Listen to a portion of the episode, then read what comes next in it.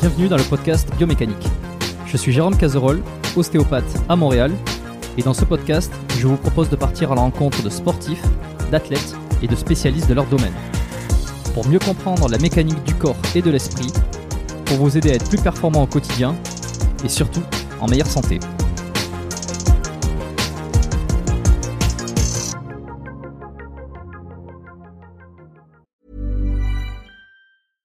I'm Sandra, and I'm just the professional your small business was looking for. But you didn't hire me because you didn't use LinkedIn jobs. LinkedIn has professionals you can't find anywhere else, including those who aren't actively looking for a new job but might be open to the perfect role, like me. In a given month, over 70% of LinkedIn users don't visit other leading job sites. So if you're not looking on LinkedIn, you'll miss out on great candidates like Sandra. Start hiring professionals like a professional. Post your free job on linkedin.com/spoken today. Avant de démarrer l'épisode, j'ai une nouvelle opportunité à vous présenter. Si vous vous demandez à quoi servent les étirements, comment les pratiquer, combien de temps, euh, à quel moment, et qu'en plus vous aimeriez bien gagner en souplesse et en mobilité, et même mieux récupérer après vos séances d'entraînement, eh bien écoutez bien ce qui suit. Aurélien Broussal-Derval, que vous connaissez sans doute, préparateur physique de sportifs de haut niveau depuis plus de 20 ans, il a d'ailleurs coaché euh, des athlètes internationaux et des champions olympiques, eh ben, il a créé une formation en ligne spécifique sur les étirements. Et cette formation, elle s'adresse tout autant aux coachs qu'au grand public et aux personnes qui veulent mieux se comprendre, qui veulent euh, apprendre des choses sur leur corps, sur eux-mêmes, qui veulent améliorer leur santé et surtout qui veulent conserver leur capacité physique le plus longtemps possible. Car dans cette formation, on apprend plein de choses. On apprend comment intégrer les étirements dans vos échauffements pour gagner en performance, comment pratiquer les étirements pour gagner en souplesse, mais aussi comment utiliser les étirements pour mieux récupérer, car pour chaque cas, les manières de faire sont différentes. Et Aurélien vous explique tout dans la formation, et il donne même des protocoles et des exemples précis sur comment faire selon chaque objectif.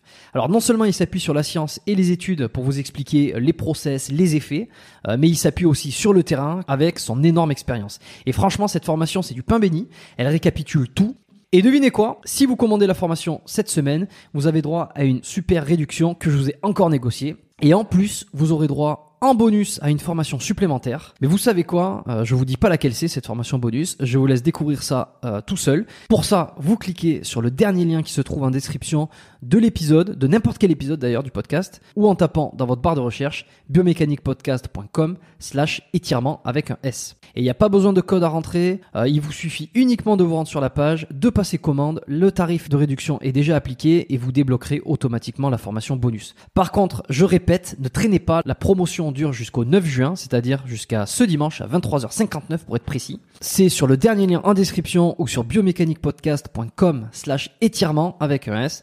Passez à l'action, envoyez-moi un petit message pour me dire ce que vous en avez pensé. Et maintenant, placez l'épisode. Bon, Jonathan, bienvenue sur le podcast. Merci, euh, merci de t'être déplacé à un autre endroit pour enregistrer cet épisode. Merci d'intervenir ici.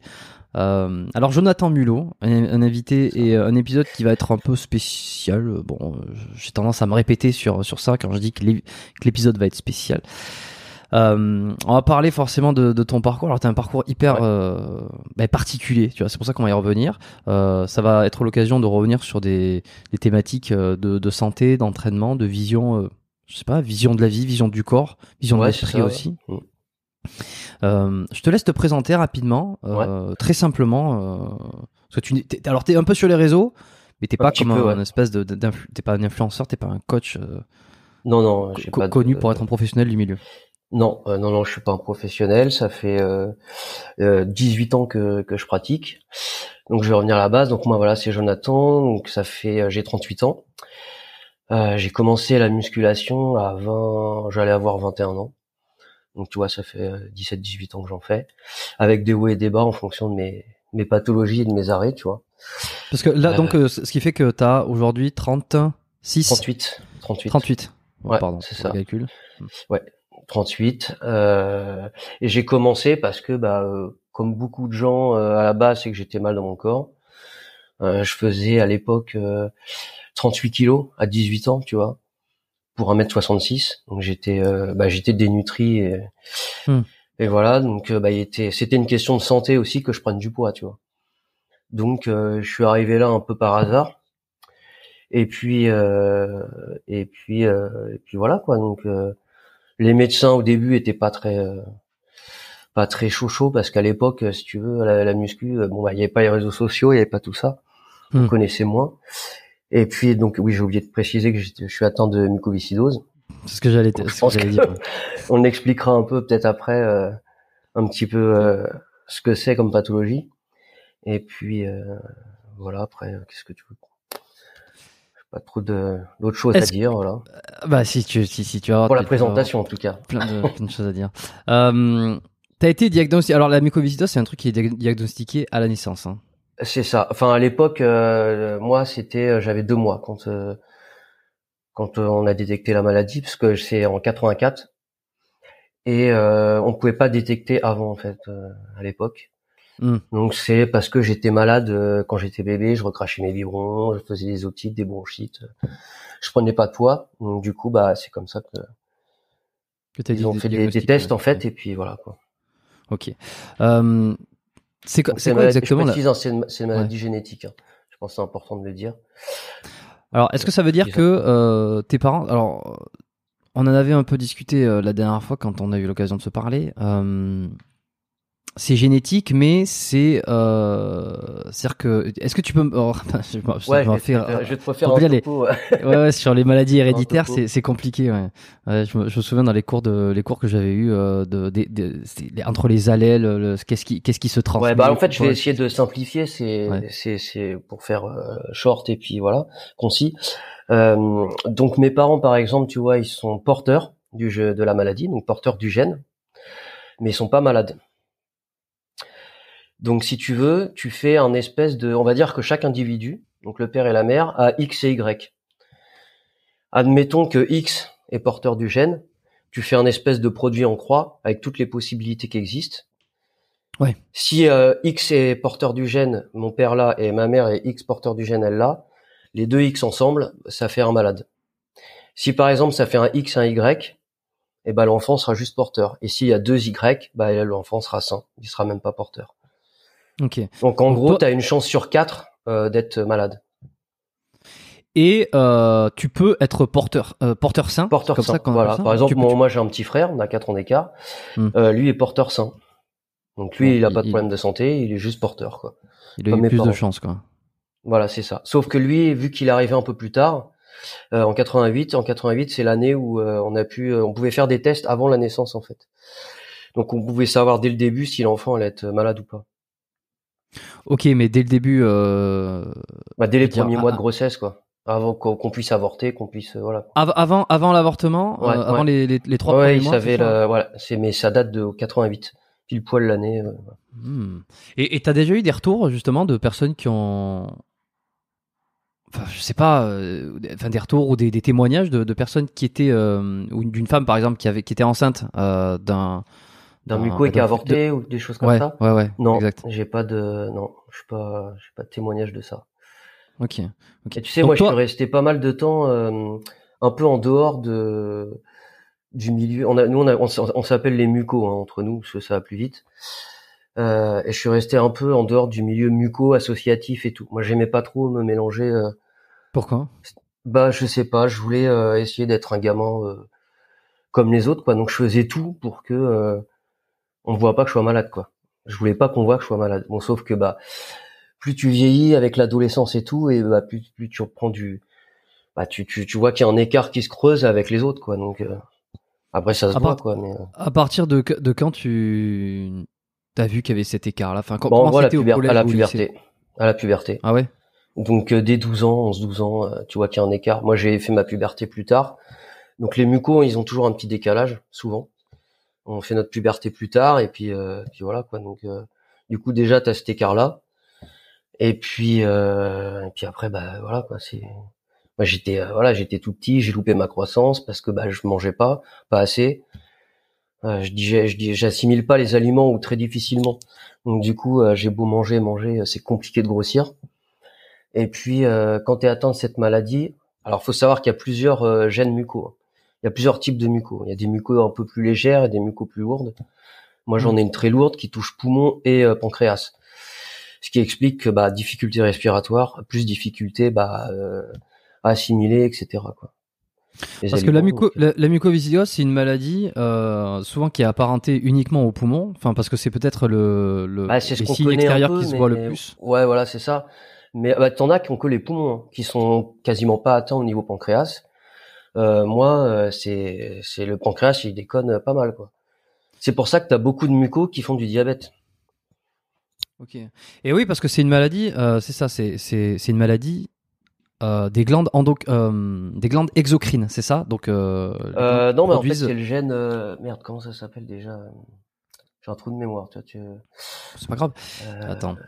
Le gène qui déconne. J'ai ah, si les mucos m'entendent, ils vont se dire putain, il est nul, il connaît rien. Il connaît pas le, il connaît pas le truc. Et des fois, j'ai des, des petits trous de mémoire. Euh, bah, comme je te disais l'autre fois, mais je pense pas que tu t'en rappelles, il y a mon coma là que j'ai fait l'année dernière, enfin il y a un an et demi. Euh, bon bref, Ouais. ça me reviendra peut-être plus tard. On va pas rester. Maladie, bon, qui touche mais- principalement les poumons, système digestif Mhm. et reproducteur, euh, d'origine Ouais, génétique, c'est ça, tout à fait. anomalie du gène euh, Ouais, qui code une protéine. Alors en fait, pour le, la reproduction, en gros, on n'est pas stérile pour les hommes, mais euh, si elle a le petit canal, tu sais, qui est, qui est bouché, je sais plus le nom du canal d'ailleurs. déférent, Euh, je sais plus, je, je, je, je veux pas dire de conneries. épi- épididyme, déférent. Mais euh, en gros, le, les spermatozoïdes passent pas quoi. Donc euh, du coup, Mm. si tu veux avoir un enfant, il faut aller prélever euh, par une opération chirurgicale quoi. Ok. Tu veux des enfants, toi? Ouais, j'ai une fille de 11 ans. Ok, donc euh, qui est porteuse euh, porteuse saine ou? Euh, bah les forces obligatoires vu que je suis malade, elle peut être que porteuse. Enfin, ma femme est pas porteuse, donc elle pouvait pas être malade, elle pouvait être euh, porteuse quoi. que porteuse D'accord. Voilà. Donc oui, c'est ça. Pour revenir sur la génétique, si toi, par exemple, euh, t'étais- tu t'es mis en couple avec euh, une personne Une qui avait le, qui était qui était porteuse Ouais. saine, donc qui avait le qui avait une part du, qui avait le gène mais qui Ouais. n'était pas malade. Ah, c'était compliqué là. C'était compliqué parce que euh, en gros, Et- il y aurait eu une chance sur euh, une chance sur quatre qu'elle soit juste porteuse quoi. Et Ouais, trois chances sur quatre qu'elle soit euh, Qu'elle soit malade. euh, Ouais. ouais, voilà. Ouais, ouais. Donc je suis même pas sûr qu'ils auraient fait la... parce que du coup on est obligé de faire une FIV hein, forcément.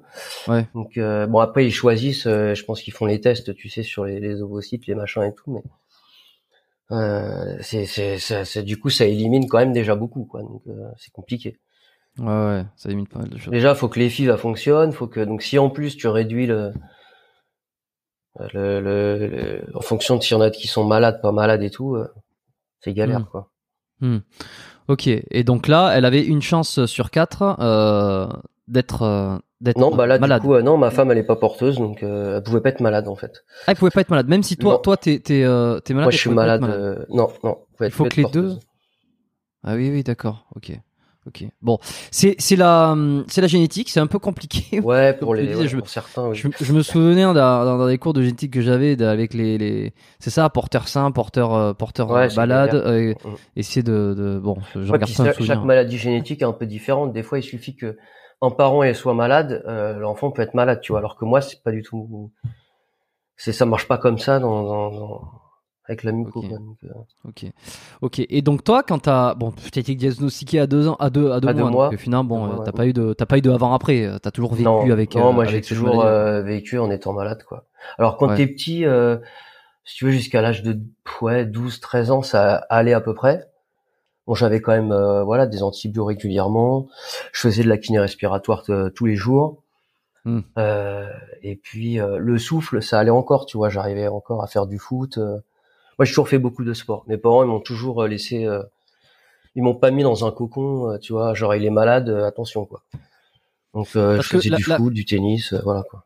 La problématique, c'est que tu sécrètes beau- beaucoup trop de mucus dans les poumons, notamment. C'est-à-dire que les, le, le, le, le liquide qui est dans, qui, qui est dans tes alvéoles, qui, qui est censé être débarrassé des poussières, de plein de choses comme Voilà. ça, je, je crois. hein, Ouais, bon. c'est ça. Et en fait, ce qui Les, se passe, médecins me corrigeront. Voilà, Il stagne, stagne parce ça. que les, les petits cils, tu sais, il y a des petits cils dans les poumons Ouais, ouais. qui font bouger le mucus pour que tu tu le, tu le craches, quoi. Ouais. Et en fait, bah, moi, j'ai pas de cils. J'ai pas les, j'ai pas ces petits cils. Donc, du coup, le mucus, il, bah, il stagne. Alors, le mucus, le mucus en soi, on- bon, tu t'en comptes, tu fais de la kiné respiratoire, tu le sors et voilà. Le problème, c'est que, bah, du coup, les germes vont se mettre dedans Hmm. au fur et à mesure Stagne. des années et ils en partent. qui stagne crée l'infection? Voilà. Et puis bah voilà, à 12 ans, j'ai dû me choper le staphylocoque doré là, tout le monde connaît. Ouais, ouais, Et ouais. puis euh, voilà, et puis d'autres germes. Ça Et porte puis, pas bah, un joli nom, c'est- ça, parce que staphylocoque doré, t'aurais presque, vu le nom, t'aurais presque envie de l'avoir, tu vois. Ouais. Et en fait, non, en t'as fait- pas envie de l'avoir. J'ai- à ça du moment dès que t'as ça, t'es foutu quoi. Après, c'est euh, les antibiotiques par voie orale, ça marche plus, donc il faut passer aux cures intraveineuses. Et puis là, bah après, euh, voilà quoi. Et alors, comment ça se manifeste euh, dans les, les, les premiers signes que tu as eu C'est tu tousses beaucoup? Est-ce que tu as une, euh, t'as une, une, des infections euh, à répétition euh, Ouais, ça. susceptible d'en développer ouais. aussi? Mm. C'est quoi les signes exactement euh Bah c'est ça à l'époque euh, quand j'ai commencé à, vers- comme je te dis vers 12 13 ans. Alors tu vois, c'est marrant parce que tu vois, j'ai un souvenir quand j'étais en cinquième donc à 12 ans. Euh, on, on faisait de l'endurance et euh, j'étais premier euh, j'étais premier à l'endurance, tu vois, de ma classe. Alors Mm. que j'avais la muco. Et puis tu prends deux ans après, euh, bah je pff, c'est la cata quoi. Et puis je suis arrivé au lycée, euh, bah j'étais euh, comment dirais-je euh, j'avais un truc des médecins pour euh, pour plus faire de sport, du coup j'ai même pas passé mon bac euh, sport quoi. En fait, plus ça va, plus ça se dégrade. on, te, on, te, on te décommande de faire du sport? Bah je peux plus après, tu peux plus.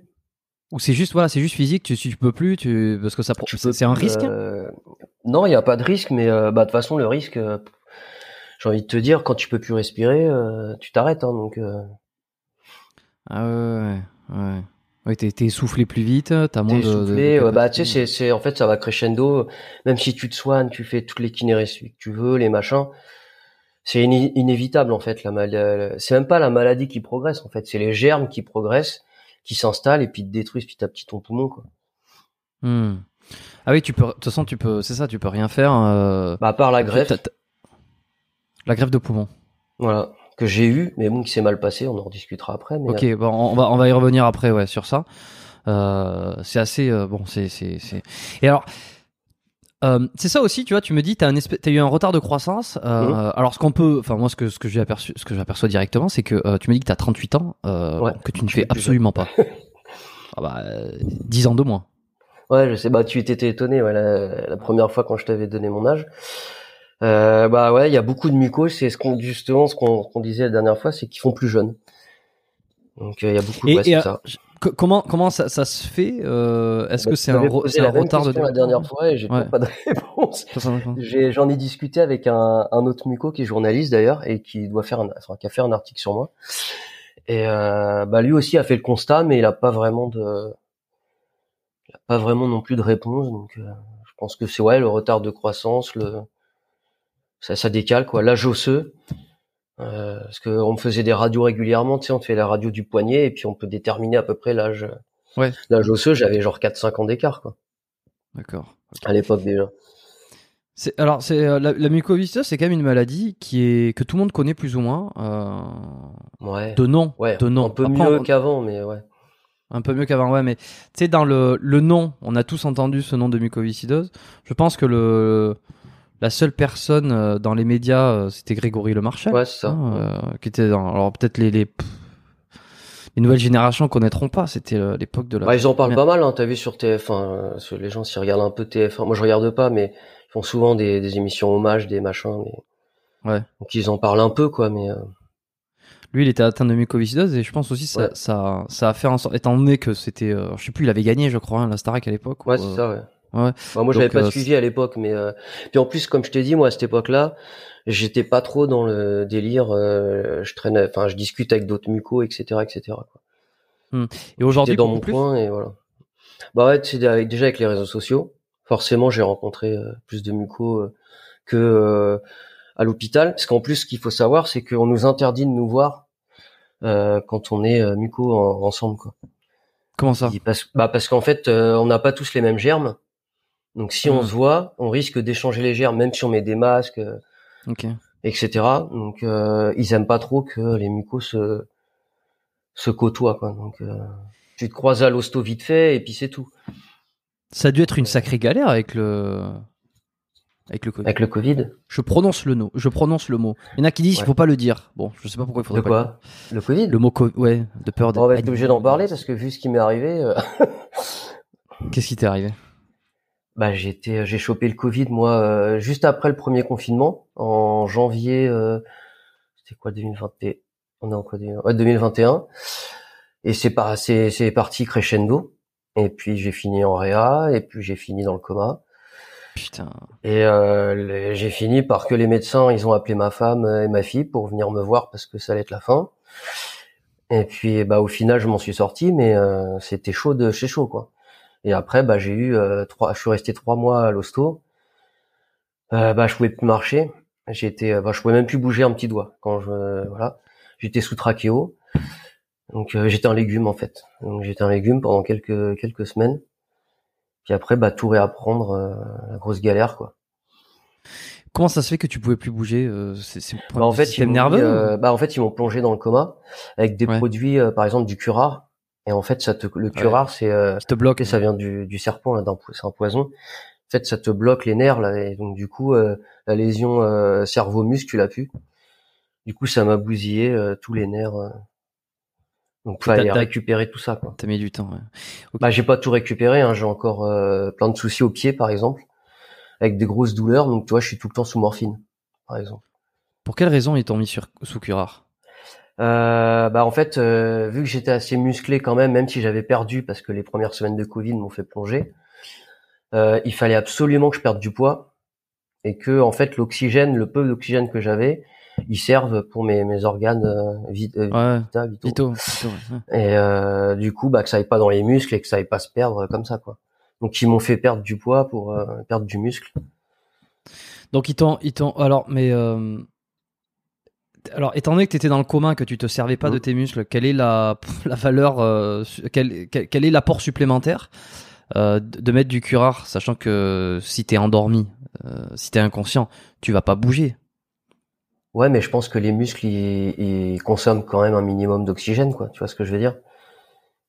Donc en, en créant ce, en créant cette barrière comme ça, cette frontière, ça coupe totalement. Ce Bah oui, je pense que c'est ce qui, Ouais. ce que j'ai, ce que j'ai compris après. Oui. Après, il y avait peut-être d'autres raisons aussi, hein, mais euh, parce que je, je pouvais plus du tout, euh, même euh, comment euh, intuber machin, c'est, c'était une cata quoi. Donc je- quand je te dis, je suis vraiment passé, euh, j'étais à deux, je passais, euh, voilà, deux doigts de la mort quoi. Mais Vraiment. Hum, hum, hum. Comment tu le Surtout chopes que- le Covid? Surtout que à ce moment-là, bon, on va en reparler, mais euh, j'ai quand même ma tumeur dans le poumon, etc. quoi.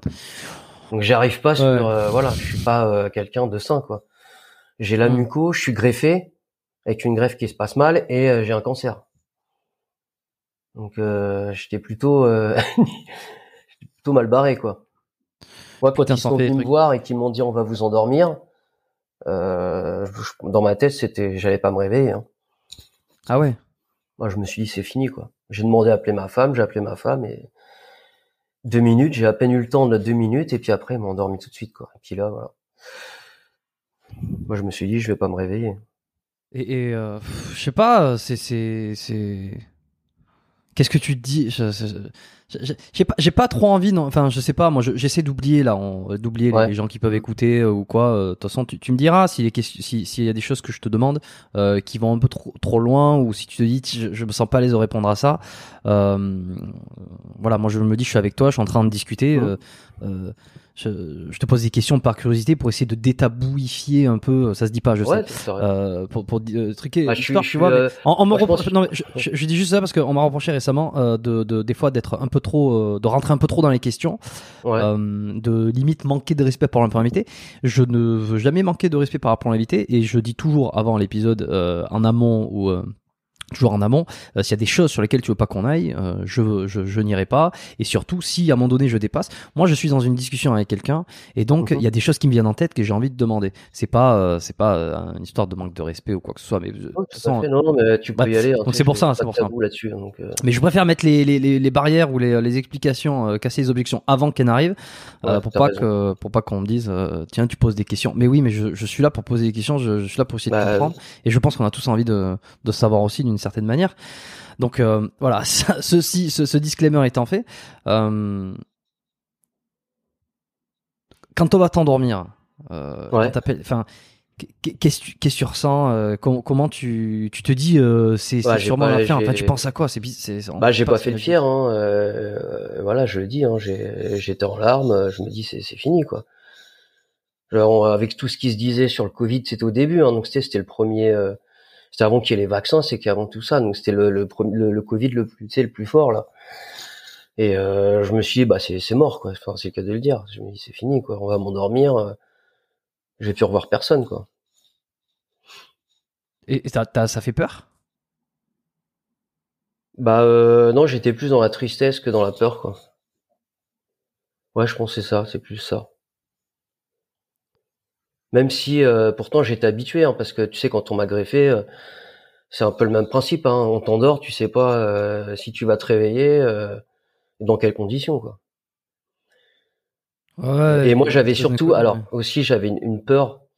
Alors si j'avais une peur, et ça je l'avais dit à ma femme, surtout, je ne veux pas, si je suis conscient au réveil, enfin si on, quand on me réveillera, je ne voulais pas être conscient et intubé. Oui, oui, parce que ça, c'est un enfer, ça. hein. Euh, Ah. bah, je l'ai vécu après la greffe, deux semaines. hein. Deux semaines en étant conscient et intubé, euh, je le souhaite à personne. C'est horrible. Donc, intubé, c'est t'as un tube dans Bah, dans ouais. l'œsophage, voilà, Ouais. pour te pour t'aider à respirer, parce que Ouais, avec une machine.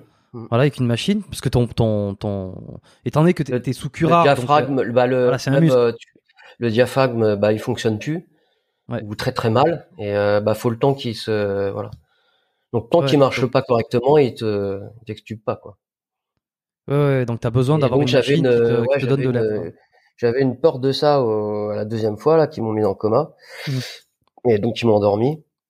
Et donc, j'avais dit à ma femme, surtout, je veux pas être, euh, qui me laisse, qui me laisse dormir si je suis, parce que c'est horrible. Donc, au final, ils ont opté pour le, la trachéo. C'est c'est horrible, c'est-à-dire pendant deux semaines, donc t'as cette machine. euh, alors là, on fait, on, on est un peu, on sort de la chronologie, mais bon, c'est pas grave. Ouais, on revient un peu en arrière. Je vais, je vais refaire à la limite les bases vite fait. En gros, j'ai la mucoviscidose depuis la naissance. À 33 ans, je me fais greffer parce que je suis au bout du bout de mes poumons. Euh, en gros, je fais des hémoptysies à répétition, donc euh, je crache du sang et, et je me noie. D'ailleurs, j'ai encore un épisode. J'ai failli euh, claquer en Crète. J'étais parti 10 jours là-bas et euh, j'ai fait des hémoptysies. Je crachais des verres entiers de sang. Bref, donc j'étais hospitalisé là-bas et euh, bah, je me noyais dans mon sang. Bref, du coup, j'ai été greffé à- après ça. euh, j'étais sur liste d'attente quelques mois après. Ah, donc à 33 ans, j'ai été greffé et euh, on m'a trouvé une tumeur deux ans après. Sur le poumon greffé? Ouais, sur les poumons greffés, le poumon droit en l'occurrence. Donc ça vient du donneur en fait. Oh là là posent la là. question. Donc c'est pas Ouais, de ben voilà. Et en fait, ça vient des. Comment s'accumuler là En fait, le, le, le donneur, si tu veux, devait l'avoir, mais on pouvait pas le détecter. Donc il l'aurait peut-être lui fait, euh, je sais pas quel âge il avait, tu vois, il aurait peut-être pu le faire à 60 ans. Ou...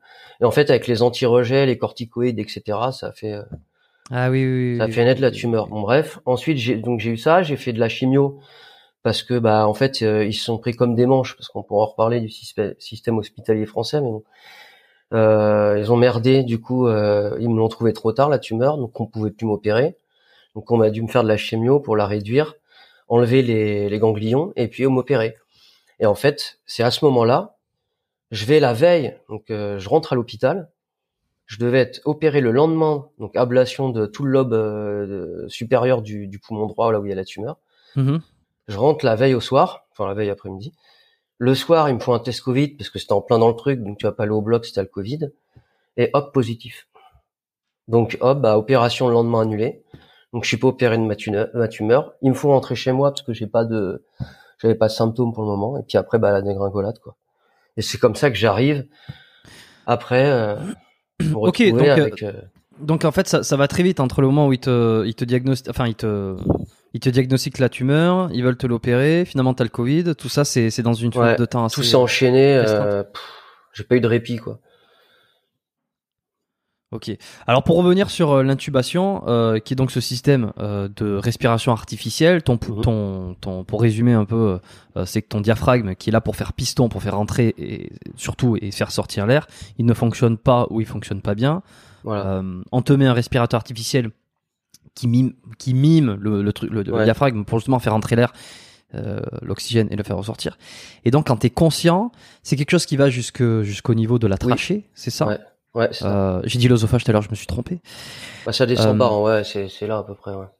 Ok. Et donc, tu as ce truc-là qui t'envoie et tu peux, tu peux pas parler, tu peux pas manger, tu Non. peux rien faire. Tu peux rien faire. T'es, en plus, moi, à ce moment-là, j'étais, bah, pareil, j'étais tout faible, hein. Là, j'étais pas sous curare, mais, mais bon, j'avais quand même perdu, euh, je sais plus, j'avais perdu 15 kilos, je crois, d'un coup, en deux, deux semaines, un truc comme ça, trois semaines.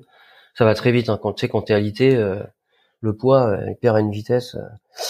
et euh, et après, bah, ils, te- ils me refaisaient alors que j'étais intubé. Petit à petit, bah, ils te font remobiliser. Donc, t'as les kinés qui viennent, ils, ils essaient de te remobiliser, de te redresser sur ton, tu sais, sur Ouais. ton lit.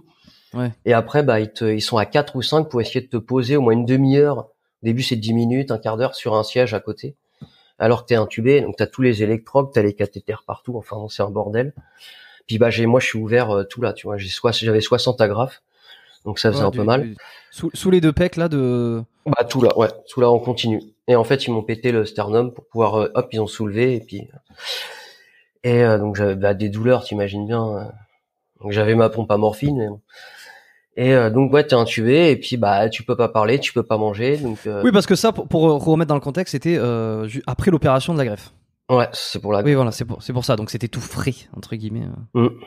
Et Mm. euh, bah pareil, c'était euh, c'était horrible quoi. Parce qu'en plus, euh, ouais, vas-y. Non, dis-moi, termine. Non, non. Non non, parce qu'en fait, euh, par exemple, imaginons t'as des douleurs quelque part, bah, tu peux même pas le signaler quoi. Tu peux pas dire bah là ça va. euh, tu vois par exemple moi j'avais ce qu'on appelle un reflux gastrique. Donc euh, tu sais ça remonte euh, voilà. Sauf Ouais. que c'était pas mis dans mon dossier correctement. Donc eux pour me nourrir qu'est-ce qu'ils faisaient? Ils me mettaient une euh, tu sais dans le nez Une sonde, ouais. pour me- une sonde. Sauf que bah avec la sonde dit que je m'allongeais et tout ça remontait. Et ils comprenaient pas ils insistaient. Mais moi je pouvais pas leur dire puisque je pouvais pas parler que j'avais un reflux. Donc j'étais là en train de, de... l'horreur quoi, l'horreur. Donc ça remontait si tu veux toute la, la bouffe qui me donnait liquide, ça remontait dans le dans le tuyau là de. Donc fallait je les appelais avec la sonnette pour qu'ils viennent purger. Enfin c'était et ils recommençaient, ils recommençaient. Et tu, par exemple, je sais pas, tu, tu, tu pouvais pas écrire. euh, Bah au début, après euh. ouais ils m'ont, bah je pouvais pas au début, j'avais pas de force, je pouvais pas tenir un Ah ouais, ouais, ouais. Et euh, en plus, avec les anti-rejets et tout ça, tu vois, tu vois, tu vois flou en fait. Donc j'arrive, j'avais, j'avais vraiment du mal à écrire et je voyais même pas ce que ce que j'écrivais quoi. Donc euh, Ok. c'est, c'est, ça a mis du temps avant qu'ils comprennent que j'avais un, enfin tu vois, c'est tout tout ça. On n'y pense pas, mais c'est, c'est. T'as eu des vertiges? Euh, après la grève comme ça, euh, Le fait, le fait de rester allongé pendant un certain temps euh, et ensuite de te progressivement basculer à, à, la verticale. euh, Non, t'as pas de j'ai entendu ça, vertige, c'est que euh, ton corps est ouais. plus habitué à être dans cette position et donc euh, t'as de plus en plus de mal. ouais. Bah, j'étais plus concentré sur le, le musculaire, hein, j'ai envie de te dire. euh. Mais là, j'ai remarché beaucoup plus vite à la greffe qu'après le coma. hein.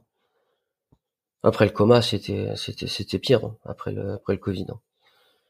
Ok, juste pour rester euh, euh, sur euh, Sur la greffe, sur ce moment, sur ce moment-là, ouais, enfin sur le moment où t'es es intubé con- conscient, donc on s'imagine à quel point ça doit être agréable. Quand il à partir de quand il décide de t'enlever bah en fait, ils me La- faisaient la une fausse joie tous les jours quoi. Tous les jours, ils me disent bon demain ça va être bon, on va pouvoir. euh, Donc ils disaient ça à ma famille, à moi. Et puis au final, le lendemain, bah ah bah non en fait. Euh, ça va pas être possible, le, ça marche pas encore assez bien, le mécanisme a pas repris. Comment ils font Donc pour ça, ça? ça a repoussé. Bah, ils tentent en fait. Ils tentent. Au bout d'un moment, en fait, ils, ils font avec les radios. Tu sais, ils t'amènent. euh, En fait, tu te déplaces même pas. T'as le, la radio et les scanners qui viennent à ta chambre. Ouais. Et euh, ils te font passer tous les examens euh, comme ça. Et ils arrivent à déterminer à peu près si si ça fonctionne et si tu vas pouvoir euh, le faire tout seul, Bah, avec euh, quand même de l'oxygène, euh, tu sais, euh, dans le nez, quoi Oui, pour t'aider. ouais, ouais. pour m'aider. Mais tu sais qu'il y a des, moi j'en j'en connais hein, des greffés. Euh, eux ils sont, hop le lendemain ils se sont réveillés, même pas besoin d'oxygène dans le nez. hein. Ils ont parlé, machin, hop nickel. C'était nickel. Ouais. Il y a que moi ou, enfin que moi non, mais euh, moi par contre ça a pas été, ça a pas été le cas. Et puis bah j'ai jamais retrouvé non plus du souffle. On m'avait euh, promis entre guillemets, on promet Mm. rien, mais moi dans ma tête l'idée c'était bah j'allais respirer comme quelqu'un de normal au bout de quelques temps, rapidement et puis euh, voilà quoi. Comme beaucoup de mucos hein, qui sont greffés. Ils sont un petit peu obligés de, de rester sur un discours euh, d'espoir aussi ou d'un discours positif. hein. Oui, il y a plein de bah moi je, je connais plein de greffés. euh, ils ont fait le tour du monde en bateau, ils ont fait le Mont Blanc, ils ont fait voilà. Ouais, ouais. En général, ils font tous des trucs. Hein. Dit que ça marche euh, forcément quoi. Donc euh, Et t'es conscient pendant donc pendant les deux semaines, est-ce que tu t'habitues à avoir ce tube dans la bouche qui t'empêche de parler euh? Non, Non, c'est- comment tu, si t'as envie de déglutir, comment c'est? Tu déglutis Tu peux sur pas. le. non, tu peux pas. Il faut que tu bipes et ils viennent te avec un ils viennent te purger en fait. Ils se branchent et ils viennent te purger. Le sang par exemple, moi j'avais du sang parce que tu sais les poumons ils venaient d'être greffés donc t'as fait des plaies. Donc Ouais. tu avais quand même du sang, etc. Donc il fallait purger euh, bah, le, muc- le mucus parce que en fait, si tu veux, euh, les germes en fait ils sont restés parce qu'ils étaient ils sont foutus aussi dans la trachée et la trachée tu peux pas la greffer. Donc en fait Mhm. après c'est redescendu et ça a recolonisé mes poumons. Donc en fait j'ai les mêmes germes qu'avant la greffe quoi. Bon, ça, ça fait beaucoup de choses. euh, Ouais. non, non, non, mais c'est non, mais c'est pas, c'est pas, Ça pas, fait beaucoup. non, alors je vais te dire, euh, ça fait beaucoup de choses, mais je suis encore là, donc euh, ça veut dire que quand on se donne les moyens aussi, euh, voilà quoi. Ouais, ouais, ouais. Oui, non, non, mais bien sûr, mais on va, mais justement, on va revenir sur tout ça, sur parce que sur sur comment euh, comment le sport aussi euh, t'a permis de, Mm. de de surpasser les certains obstacles, de te remettre euh, en forme. Je veux dire, t'as quand même un physique. euh, euh, on ira regarder ton ton profil Instagram, euh, on voit quand même que c'est d'ailleurs t'as t'as un sacré physique. Euh, Je te remercie. Bon, c'est pas voilà, mais bon. Non, mais je veux de dire, faire euh, au mieux. faut dire ce qu'il faut dire quand même. Faut dire ce qu'il faut dire. Et euh, bon, on était on est parti le Covid, mais juste quand il décide de, alors oui c'est ça, c'est une question que j'avais euh, Ouais. par curiosité, quand il décide de t'enlever euh, le, le le bah, le respirateur, le, le tube, Ouais. arrêter de t'intuber. Mm. Euh, comment c'est au début Est-ce que tu as l'impression que tu as du mal à respirer? Est-ce que ton diaphragme fonctionne déjà bien et en fait tu sens pas la Euh, différence? pff, Alors, il faut que je me remémore ça parce qu'il s'est passé tellement de choses. Bah, je sais que j'étais tout content parce que euh, je pouvais parler. C'était surtout ça, moi, c'était pouvoir parler. Hmm. Euh, non, je crois que j'ai réussi à respirer à peu près. euh, bon, j'avais quand même l'oxygène, comme je t'ai dit, mais ça a été. euh, bon, après, t'es es dans ton lit, tu bouges pas, donc tu fais pas non plus euh, un exploit sportif. Par contre, euh, dès que tu te lèves, qu'on te met dans le dans la chaise d'à côté ou qu'on te met le l'espèce de déambulateur euh, et que t'es- on essaye de te faire marcher au début, ouais, T'es bah, essoufflé. hein, c'est c'est compliqué, ouais, c'est très compliqué quoi. Hmm. Ok. Mais le premier Et, euh, sentiment que t'as, c'est euh, c'est t'es content quoi. T'es content, tu te dis ouais, putain, enfin au bout de deux semaines, euh, j'en pouvais plus quoi. L'hiver de ce truc, ouais. Et pour faire un, pour alors pour revenir un peu plus dans le futur maintenant, euh, Ouais. le moment où tu as eu le Covid, donc euh, c'était pour la- cette raison qu'on a fait un petit aparté. Euh, tu t'es dit, tu t'es dit, je, je veux absolument, enfin tu t'es dit non, tu leur as dit, je veux absolument pas être conscient. Ah oui, ouais. Quand je vais être intubé, c'est ça? Ouais, ouais, c'est ça.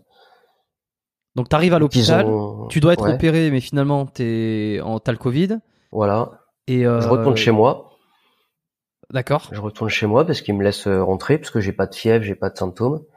Et puis bah après. Qu'est-ce qu'ils te disent? Est-ce qu'ils te disent, ben on, on reporte, euh, on reporte simplement l'opération? Parce qu'il y a quand même une Ouais, tumeur à ouais. enlever, donc je Ouais, c'est ça. Ils me disent bah écoutez, il faut attendre que vous soyez euh, plus euh, positif au Covid et puis euh, on repousse l'opération quoi. Sauf que bah euh, l'opération n'a jamais eu lieu quoi. Donc, euh, Et alors, euh, qu'est-ce qui fait qu'à un moment donné, tu rentres, à, tu re-rentres à l'hôpital en, en, en urgence et qu'ils Ouais. décident de te plonger, euh, de t'endormir euh, Bah, ça s'est fait en plusieurs temps. En fait, je suis rentré à la maison. Début, allait à peu près. Et puis, euh, j'ai commencé à plus plus d'appétit. Je me sentais pas bien, comme si j'étais en hypo, mais en fait, j'étais pas du tout en hypoglycémie. En fait, je faisais l'inverse, c'est-à-dire que le Covid peut donner du diabète. Donc, du coup, je me suis pas rendu compte, mais je faisais du gros diabète. Donc, euh, du coup, bah, euh, mal aux reins, les reins qui déconnent. Euh, je perdais du poids et euh, fatigue, mais euh, bah, je restais au lit quoi. Je restais au lit, j'avais plus de force, je mangeais plus Mhm. rien, et puis je respirais plus. Enfin, ça devenait compliqué. Donc au bout d'un moment, j'ai craqué, même si euh, euh, à chaque fois mes proches me disaient mais on appelle l'hôpital. Non non, je reculais, je reculais, je reculais. Je dis non, je vais y arriver, je vais y arriver. Mais au bout d'un moment, tu n'y arrives plus. Quoi. Ça a duré combien de temps euh, ce- période Ça a duré, euh, ouais, je pense deux semaines, ouais, à peu près. J'ai ma femme qui me regarde, qui essaye de me confirmer les. Ouais, c'est ça. Les je crois que ça a ouais. duré, euh, ça a duré deux semaines à peu près. Et après, ils m'ont emmené. Euh, J'étais en service pneumo au début, en pneumo plus plus, on va dire, donc spécial Covid. Ils avaient ouvert des services. Et euh, au début, j'étais sous oxygène, et puis après, ça suffisait plus, donc ils m'ont mis un autre, euh, une autre installation qui est entre l'oxygène et le l'intubation et tout ça. Puis après, ils m'ont descendu en réa au bout d'une semaine parce que ça. Ils m'ont dit par précaution, c'est mieux que vous soyez en réa. Puis ils t'amènent ça un petit peu. euh, Oui, genre pour Tu pas t'inquiéter. euh, Voilà, c'est ça. Mais tu, bon, tu- moi, je suis pas bête, hein, j'ai l'habitude, donc je voyais bien le. Puis après, j'étais en réa. Puis au bout de deux jours de réa, je crois après, ils m'ont dit que ils allaient m'endormir. Tu poses des questions sur ton état de santé, tu, tu, tu demandes mais qu'est-ce qui va pas, est-ce que ça, qu'est-ce qui se dégrade tout ça, ou alors ah oui oui bah oui parce que moi bah c'est l'avantage quand enfin l'avantage si on peut dire un avantage mais quand t'es malade depuis que bah t'es tout petit euh, le milieu médical tu le connais par cœur quoi donc euh, quand on te donne des résultats sanguins ou de résultats je sais pas moi ouais, de terrain tes machins tu tu tu comprends hein, tu connais hein. Puis moi je me Ouais. connais pas mon corps je le connais par cœur hein, donc je sais ce qui va ce qui va pas euh, voilà Donc euh, ils te disent et là ils te disent bon ben on va on va vous plonger dans le on va vous endormir, on va vous plonger dans le coma, Ouais. le coma arti- artificiel. C'est ça. ça Et euh, et donc voilà bon c'est pour on retombe un peu sur nos pattes entre Mhm. guillemets Euh, sur le moment où tu dis bon ben là euh, là ils vont m'endormir, euh, ça sent pas bon, je Ouais, reviendrai ouais. peut-être pas. Tu te tu tu je, je sais pas dans ta tête euh, c'est quoi les pour tu te dis euh, quoi il y a très peu de chances que que je me Ah, réveille je me ou alors euh, non je me suis dit c'est foutu ah tu t'es vraiment dit cette fois c'est fini. ouais je me suis dit c'est foutu là je m'en suis toujours sorti mais là je me suis dit ah, je vais pas je vais pas Ça va être compliqué, ouais. Ouais, Ouais, là, je me suis dit, c'est foutu. Et, et, euh, et c'est ça, ouais, tu me disais, t'es plus triste finalement que, que peur. Euh, Ouais, c'est ça, ouais. J'essaye de faire, j'essaye de me mettre à la, on, on peut pas, je peux pas, évidemment, hein, je peux pas me mettre à la place, hein, je, mais j'essaye le plus, bah, tu vois, en- que tu me racontes, je te pose des questions, j'essaie Ouais, de me, je me, j'essaie de me visualiser le truc. Euh, a priori, moi, j'aurais peur, tu vois. Enfin, j'aurais peur. Ouais, mais, euh, si je me dirais, putain, merde, qu'est-ce qui va se passer derrière, tu vois, c'est le, c'est, c'est, tu vois. bah, moi, non, je me disais pas qu'est-ce qui va se passer derrière, puisque dans ma tête, euh, c'était sûr que il y avait pas de derrière, quoi. Il y avait pas de après, quoi. Ok. Et, et c'est la vision de la mort, par exemple. Bah, euh, moi, si tu veux, euh, j'ai une vision un peu spéciale parce que bon, bah, j'ai toujours mon cancer. On en reparlera après, mais euh, ça s'est ça s'est aggravé par la suite avec des mauvaises nouvelles, après des bonnes nouvelles, enfin bref. Donc si tu veux, moi je me je me suis jamais projeté. tu sais quand t'es muco, tu sais très bien que tu vas pas vivre jusqu'à 70 ans, quoi. Donc, C'est quoi la moyenne euh, ah, bah je me rappelle que moi à l'époque, maintenant ça a dû changer, c'était 33 ans ou 30 ans, je sais plus, un truc comme ça, la moyenne d'âge. Quand j'étais ado, c'est ce qu'on me disait.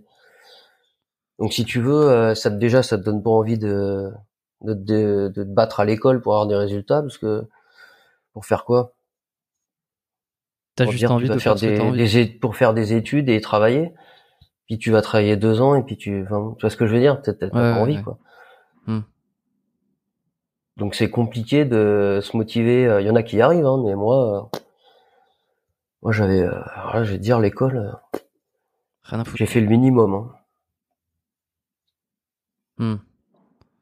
Ouais, donc euh, t'as toujours eu cette euh, ce, ce, ce truc-là. euh, Ouais. Enfin, je veux dire, ça a toujours fait. C'est un peu, c'est un peu une phrase. Oui, ça fait partie C'est comme de- si la mort fait a toujours fait partie de ta vie. Hmm. Oui, puis euh, après, bah j'en ai vu moi des d'autres mucos qui, quand j'étais en service à l'époque, j'étais suivi à l'hôpital Necker à Paris enfants malades. Donc j'étais avec d'autres mucos euh, quand j'étais hospitalisé avec d'autres mucos enfants. Bah il y en a- il y en a- j'en ai vu partir. hein. Et qui étaient plus jeunes que moi. hein.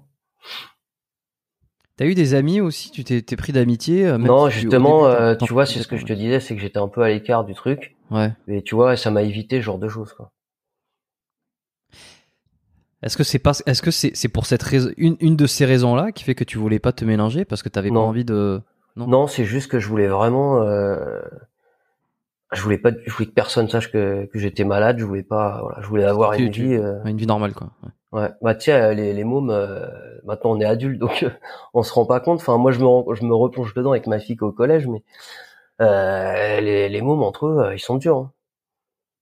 Ouais, c'est la jungle. Hein. C'est. Bah jungle, moi, moi on se foutait de ma gueule euh, parce que j'étais malade, parce que j'étais mec, j'avais pas de jambes.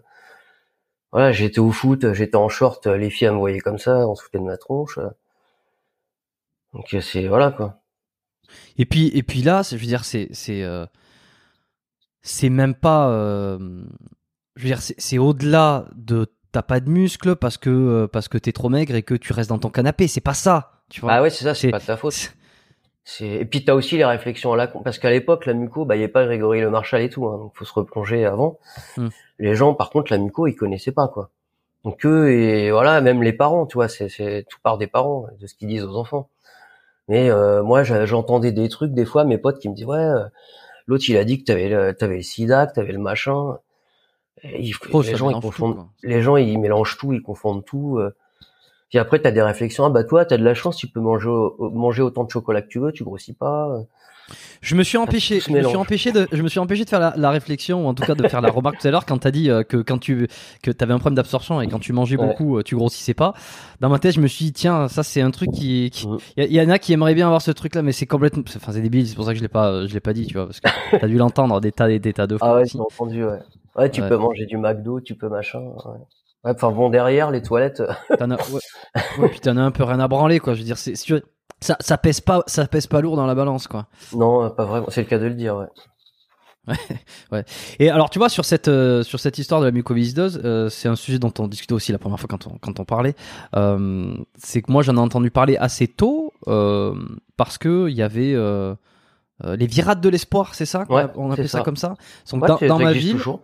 Ça existe toujours? Alors, Ouais. euh, je, je disais ça, c'est que euh, ce sont des, des organisations faites par des associations, euh, des associations, j'imagine, c'est ça, euh, contre Ouais, la, ça, contre assoce, la- ouais.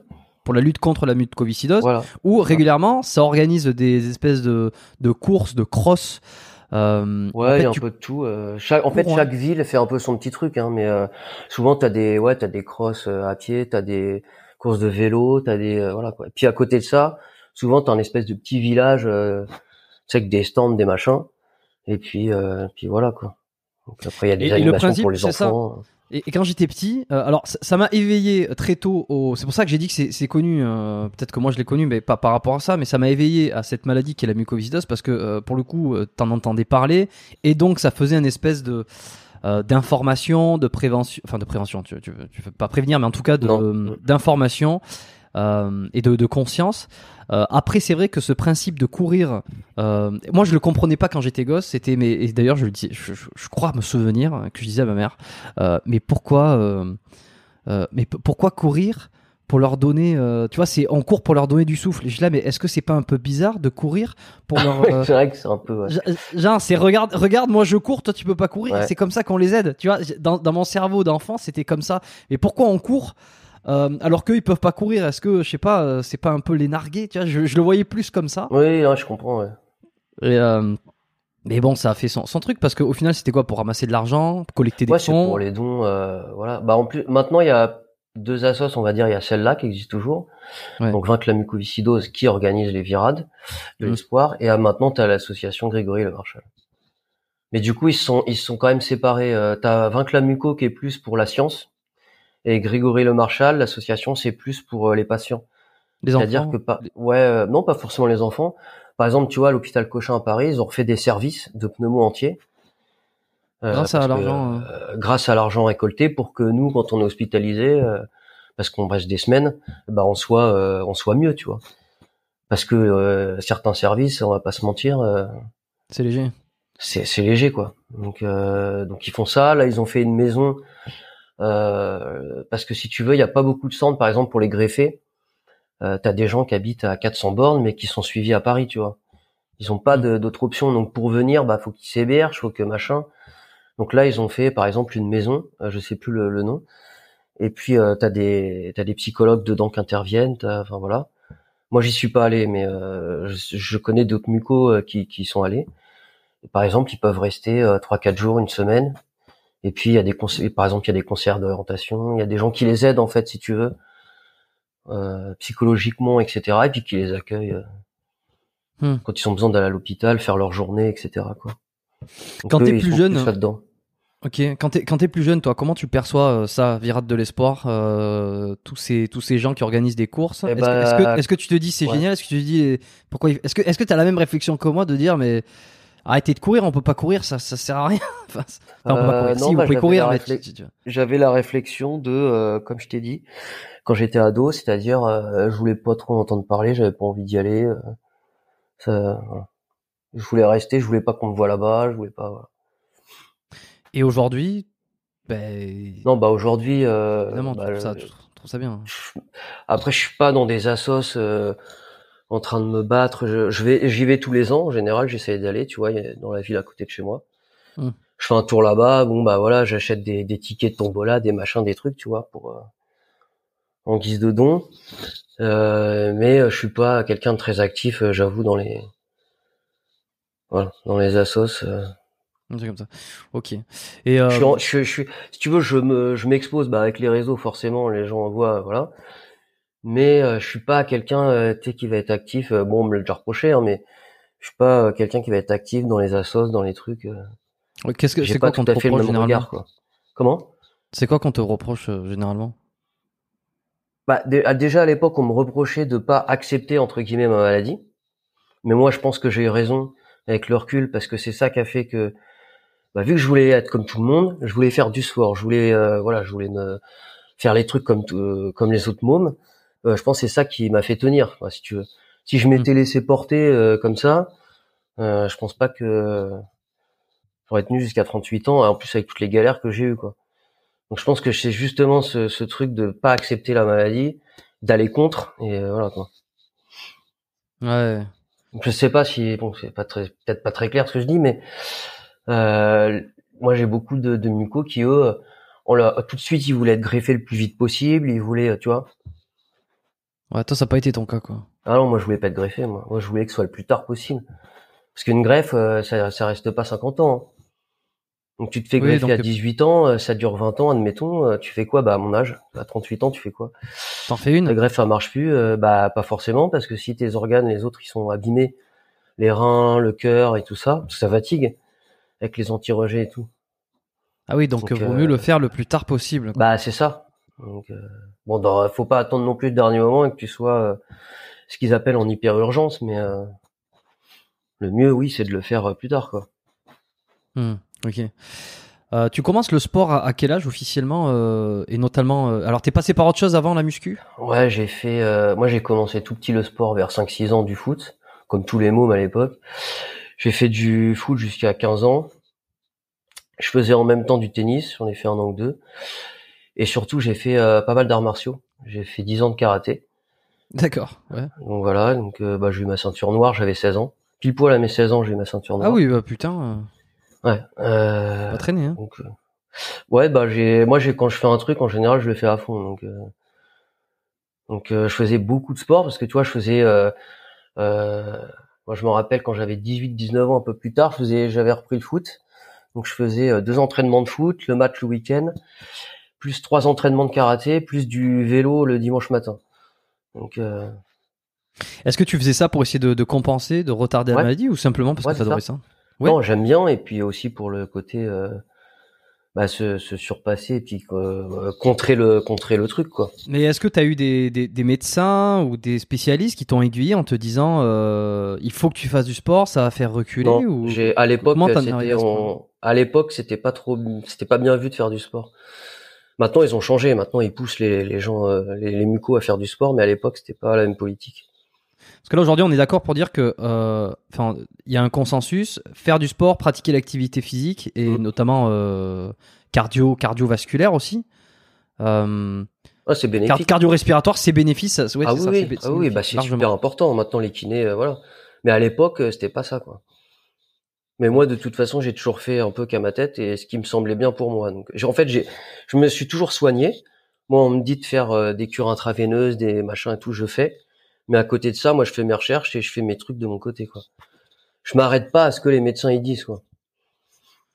D'accord. Et alors la muscu, plus, quoi.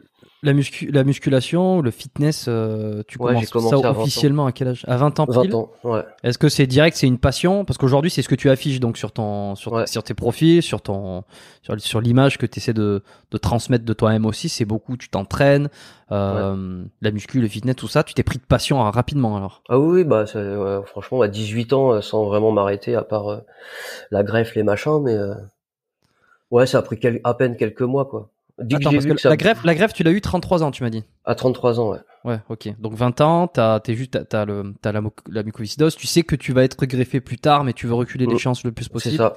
Ouais. Et tu te mets là-dedans. C'est qu'est-ce qui te fait te mettre dans ce sport-là plutôt que rester par exemple dans le tennis ou dans le foot euh, Et qui c'est qui te fait découvrir ce milieu-là? Euh, Tu vois, je, je, je, répète souvent, mais moi, je suis rentré par le milieu de la muscu grâce à grâce ou à cause, ça dépend comment on voit les choses, euh, de, de Rudy Koya. C'est un des premiers que j'ai découvert via le web et qui m'a qui m'a fait m'intéresser à cette activité-là, par exemple. Ça a été euh, ça a été qui Non, moi c'est euh, moi c'est un en fait bah j'étais pas bah, euh, voilà, je faisais 40 kilos, donc bah, j'étais pas bien dans mon, dans mon corps. Ouais. bon, bah comme pas mal de, de jeunes hommes, j'avais une relation avec une fille et ça s'était mal passé à la fin. En gros, elle m'avait largué pour des questions de, bah, de maladie. Donc voilà. Et elle te l'a dit, elle te l'a dit, t'as dit. Ouais, elle me l'a dit, ouais. Mais c'est quoi? C'est parce que t'étais trop maigre à cause de la maladie ou c'est non parce que euh, se sentait pas d'assumer. Euh, bah, ouais ouais d'accord. Bah c'était trop lourd quoi tu vois. Et puis ses parents qui lui mettaient aussi la, pression parce qu'ils comprenaient rien non plus à la maladie. Enfin bon bref, ils connaissaient pas quoi. Donc bref et puis euh, bah tout ça un peu mélangé. Puis un, un copain à moi qui qui, qui faisait le, qui était un peu à la salle, mais tu sais comme ça quoi un jour je l'accompagnais, puis bah, je me suis inscrit à la salle et puis voilà quoi. Et t'as suivi Lui il a euh, arrêté, puis moi j'ai continué. ouais bah c'est souvent souvent comme ça. Ceux qui t'initient euh, ne sont pas forcément ceux qui euh, ceux qui restent. Euh, et t'as as, su, as suivi des coachs, t'as suivi des certaines personnes. non bah tu à l'époque tu suivais non bah non tu suivais les, les vieux de la salle quoi en gros quoi. Et puis tu prends les conseils un peu comme ça. Et enfin l'internet il y avait pas le Ouais, il n'y avait pas YouTube à l'époque. Eh non, parce que toi, c'est vrai que tu as 38 ans. J'ai tendance à penser qu'on est qu'on a exactement le même âge, mais euh, tu commences à 20 ans. Euh. Moi, j'ai commencé bah, euh, à avoir après des contenus, enfin à m'intéresser après. Parce qu'au début, moi, je savais pas. Hein. on me dit, bah, faut faire tel exo, tel exo. faut manger plus, mais bon, c'est vague, quoi, tu vois. on me dit, faut manger plus. Bon, bah, au début, ça marche, hein, parce que t'as 20 ans, même en étant malade, tu prends, quoi.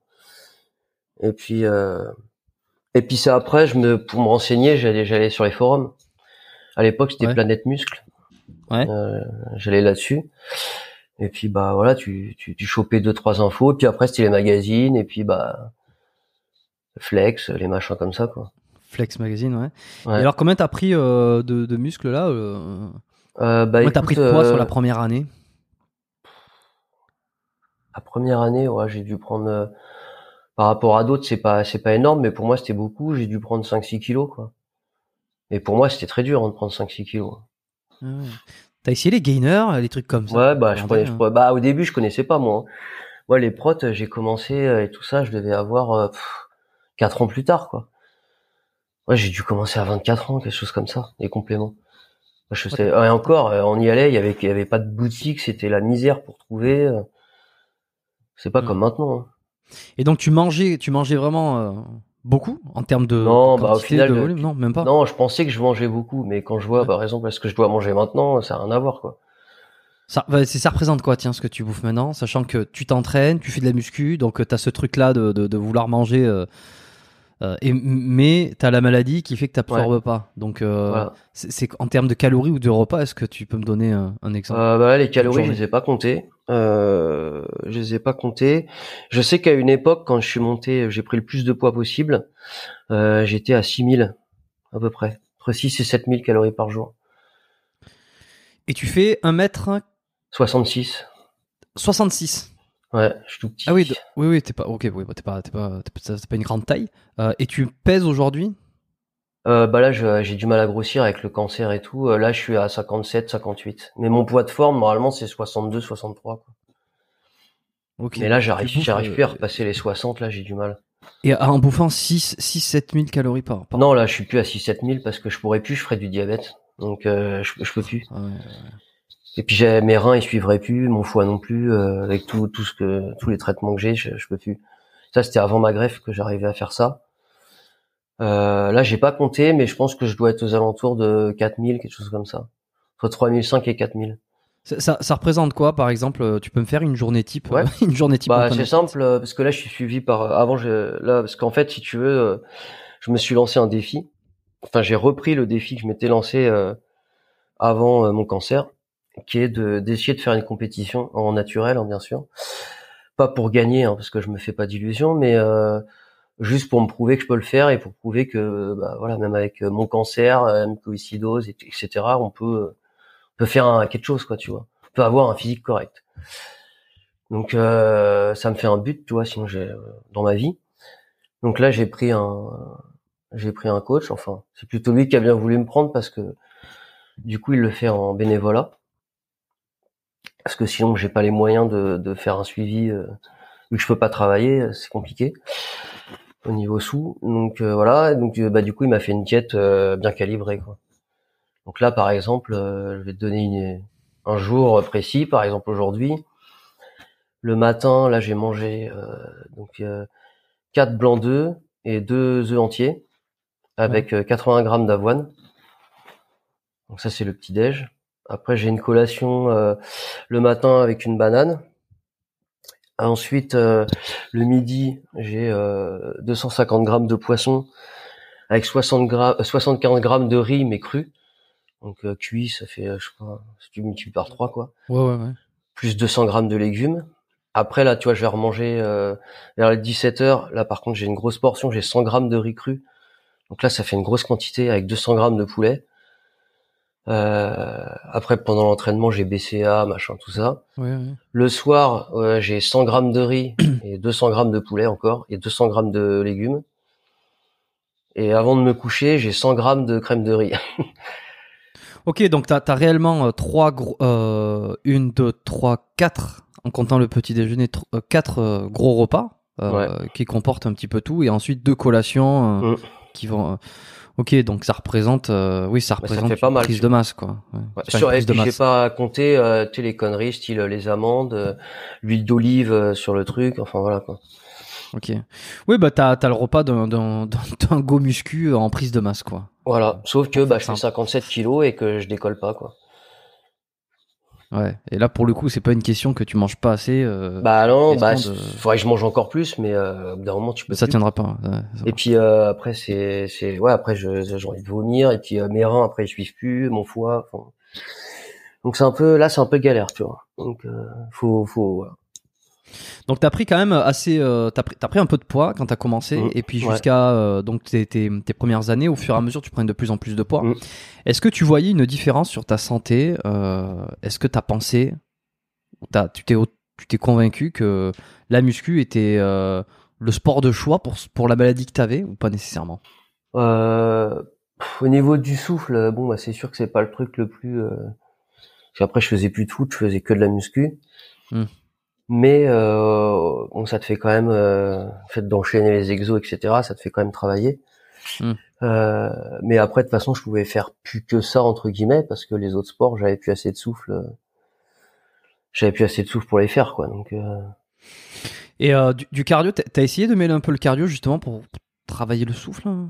Bah là, je peux plus en fait. bon, maintenant. Pas, Là, je peux pas parce que tu vois, par exemple, avec ma greffe, j'ai un souci. Ce qui s'est passé, c'est que ça a mal cicatrisé à l'intérieur des poumons et ça a créé ce qu'on appelle des sténoses. Donc, tu sais, ça fait des, des parois toutes molles, ouais. qui fait que quand j'expire et j'expire, bah ça se ça se ferme.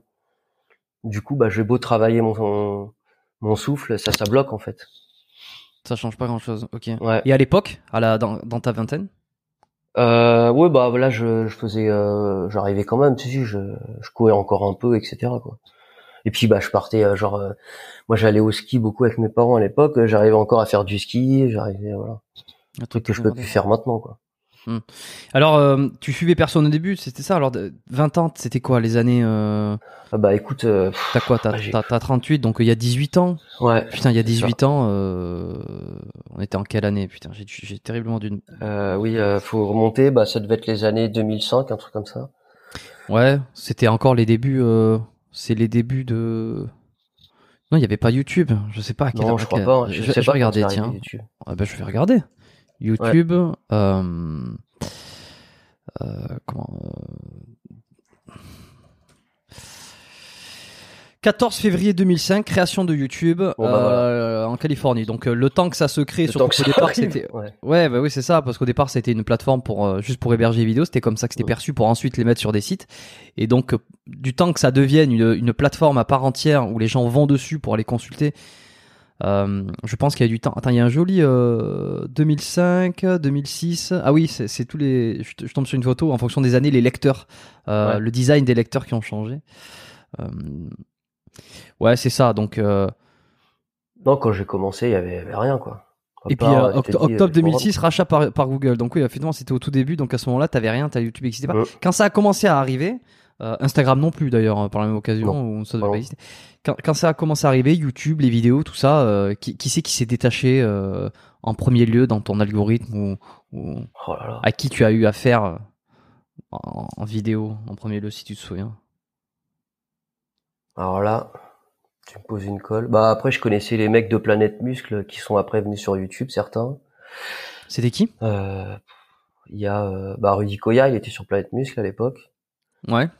Euh, Après, il y avait les, les, les gros body, genre Alexandre Nataf, je sais pas si tu vois qui c'est. Ah bah oui, je vois qui c'est, oui. Euh, c'est un- sacré. euh, Voilà, tous ces mecs-là, bah, c'était ces mecs-là hein, qui existaient. euh, Puis d'autres euh, d'autres champions de l'époque, mais euh, qui existent, enfin, qui on n'entend plus parler maintenant d'ailleurs. Avec son nataf, Euh, ouais. Je vois qui, ouais, je vois qui c'est. Ouais. Après, il y a tout- tous les influenceurs qui sont arrivés après, si tu veux, mais euh, euh, moi, j'avais déjà, enfin, j'avais pas besoin de les suivre, je connaissais déjà les trucs, quoi, si tu veux. Ouais, ouais. Parce Ton ambition. euh, entre-temps, si tu veux, moi, pour se, pour avoir des protes, etc., fallait que j'aille sur Paris. Et donc, bah, je restais, euh, quand j'y allais, bah, je- vu que je mets une heure pour y aller, une heure et demie en voiture, euh, bah, je restais la matinée, je discutais avec le mec, euh, et puis, Et voilà, après, on est devenus potes, et puis voilà, c'est comme ça que. Et alors, ton ambition, c'était quoi? Tu, tu voulais, Grossir. devenir grossir le- bodybuilder Ouais, je- Non, ouais. mais euh, je voulais. euh, En fait, je, bah, comme la plupart des mecs qui font de la, de la muscu, euh, plus je grossissais, plus je prenais du muscle, euh, plus ça allait pas, plus je voulais plus. Donc, euh, c'était c'était jamais assez, quoi. Je me suis- Et en fait, quand je reviens sur les photos d'avant, euh, bah, j'aimerais bien avoir le corps que j'avais il y a 10 ans, quoi, tu vois. T'étais, t'étais plus balèze il y a 10 ans qu'aujourd'hui. Ah oui, bah oui, je suis monté jusqu'à 70 kilos. Donc, euh, toi, j'en fais 57, 58. Ouais, j'étais, j'avais du gras, mais euh, mon meilleur physique, je devais faire 50, ouais, 65, 66 kilos, quoi. Donc 10, 10 kilos de plus. Ok. Mais t'es quand même hyper des, tu vois, enfin, sur ton, Ah bah, j'ai Quand pas beaucoup pars- de gras, hein. quand je par, oui, voilà, bah, c'est ça, quand je partis, euh, quand je, je parcourais ton Instagram, c'est que t'as, t'as des épaules, t'es, t'es, t'es hyper sec, euh, t'es hyper dessiné, euh. Ah, c'est euh, au moins un avantage de la muco, quoi. c'est ça, quoi. Ouais. Pas beaucoup de masse, mais au moins, on est à peu près, euh, avec peu les près veines, avec les veines sur les épaules, tout ça. On, on t'a déjà euh, accusé euh, d'utiliser des produits dopants, quelqu'un qui ne saurait Oui, absolument bah, rien de ta aujourd'hui, maladie. tiens, euh, aujourd'hui, là, sur, Ah ouais? Sur Instagram, là, j'ai vu un mec qui a réagi, il a mis ouais, chimio plus testo avec un petit smiley de réfléchi. Donc, voilà. Bah, après, c'est quand je suis congestionné, hein, parce que tu me vois pas congestionné, tu vois là, je sais pas, c'est pas extraordinaire, hein. Ouais. Et chimio. Alors ça te fait quoi toi quand on te dit chimio puis testo Quoi? Déjà, ça, ça te fait quoi? Bah, Déjà, bon, c'est con. Je sais pas si c'est c'est peut-être un troll ou un mec qui voulait juste euh, te taquiner ou j'en sais rien. Ah non, Chimio plus testo. hein, mais, euh, On est quand même sur un commentaire euh, un peu con. euh, Bah enfin, non, un peu con. Non, tu, tu me dis. Non, mais on, on peut, oui, tu me diras. On peut, on peut jamais savoir en plus. Oui, non, mais oui. Euh, non, bah, j'ai répondu, j'ai dit, bah, je, je vois pas pourquoi tu me parles de testo, et puis c'est tout, quoi. Pas... Et t'as, hum, t'as déjà. Alors, tu pourrais euh, physiquement, euh, par exemple, euh, faire une cure de testo. Est-ce que ça pourrait, je sais pas, améliorer tes symptômes? Est-ce que t'as déjà Bah, discuté avec des c'est- endocrinologues Très bonne question. Je sais pas du tout avec mon cancer et tout. franchement, bon, l'hormone de croissance, c'est sûr que vaut mieux pas, tu vois. ça va démultiplier les cellules cancé- cancérigènes. Ouais, ouais. là, t- le- je sais, bah, il y avait des études qui étaient sorties aux États-Unis où il y avait des mucos qui prenaient de la testo justement, mais c'était pas des greffés, donc euh, je sais pas, voilà. Et que ça, voilà. Mais est-ce que c'était de la thérapie? C'était quelque chose doses, mais oui, en thérapie, ouais, je en pense. thérapie C'était pas des, des, des, des mecs qui, qui faisaient de la, la, la muscu, du body, Non, non, euh, à je- côté. non, non. euh. Non, je pense pas. Je pense que c'était juste pour aider. euh, Je pensais pour bah, pour la densité osseuse, pour euh, garder une masse musculaire, pour pas être Ouais. trop maigre. euh.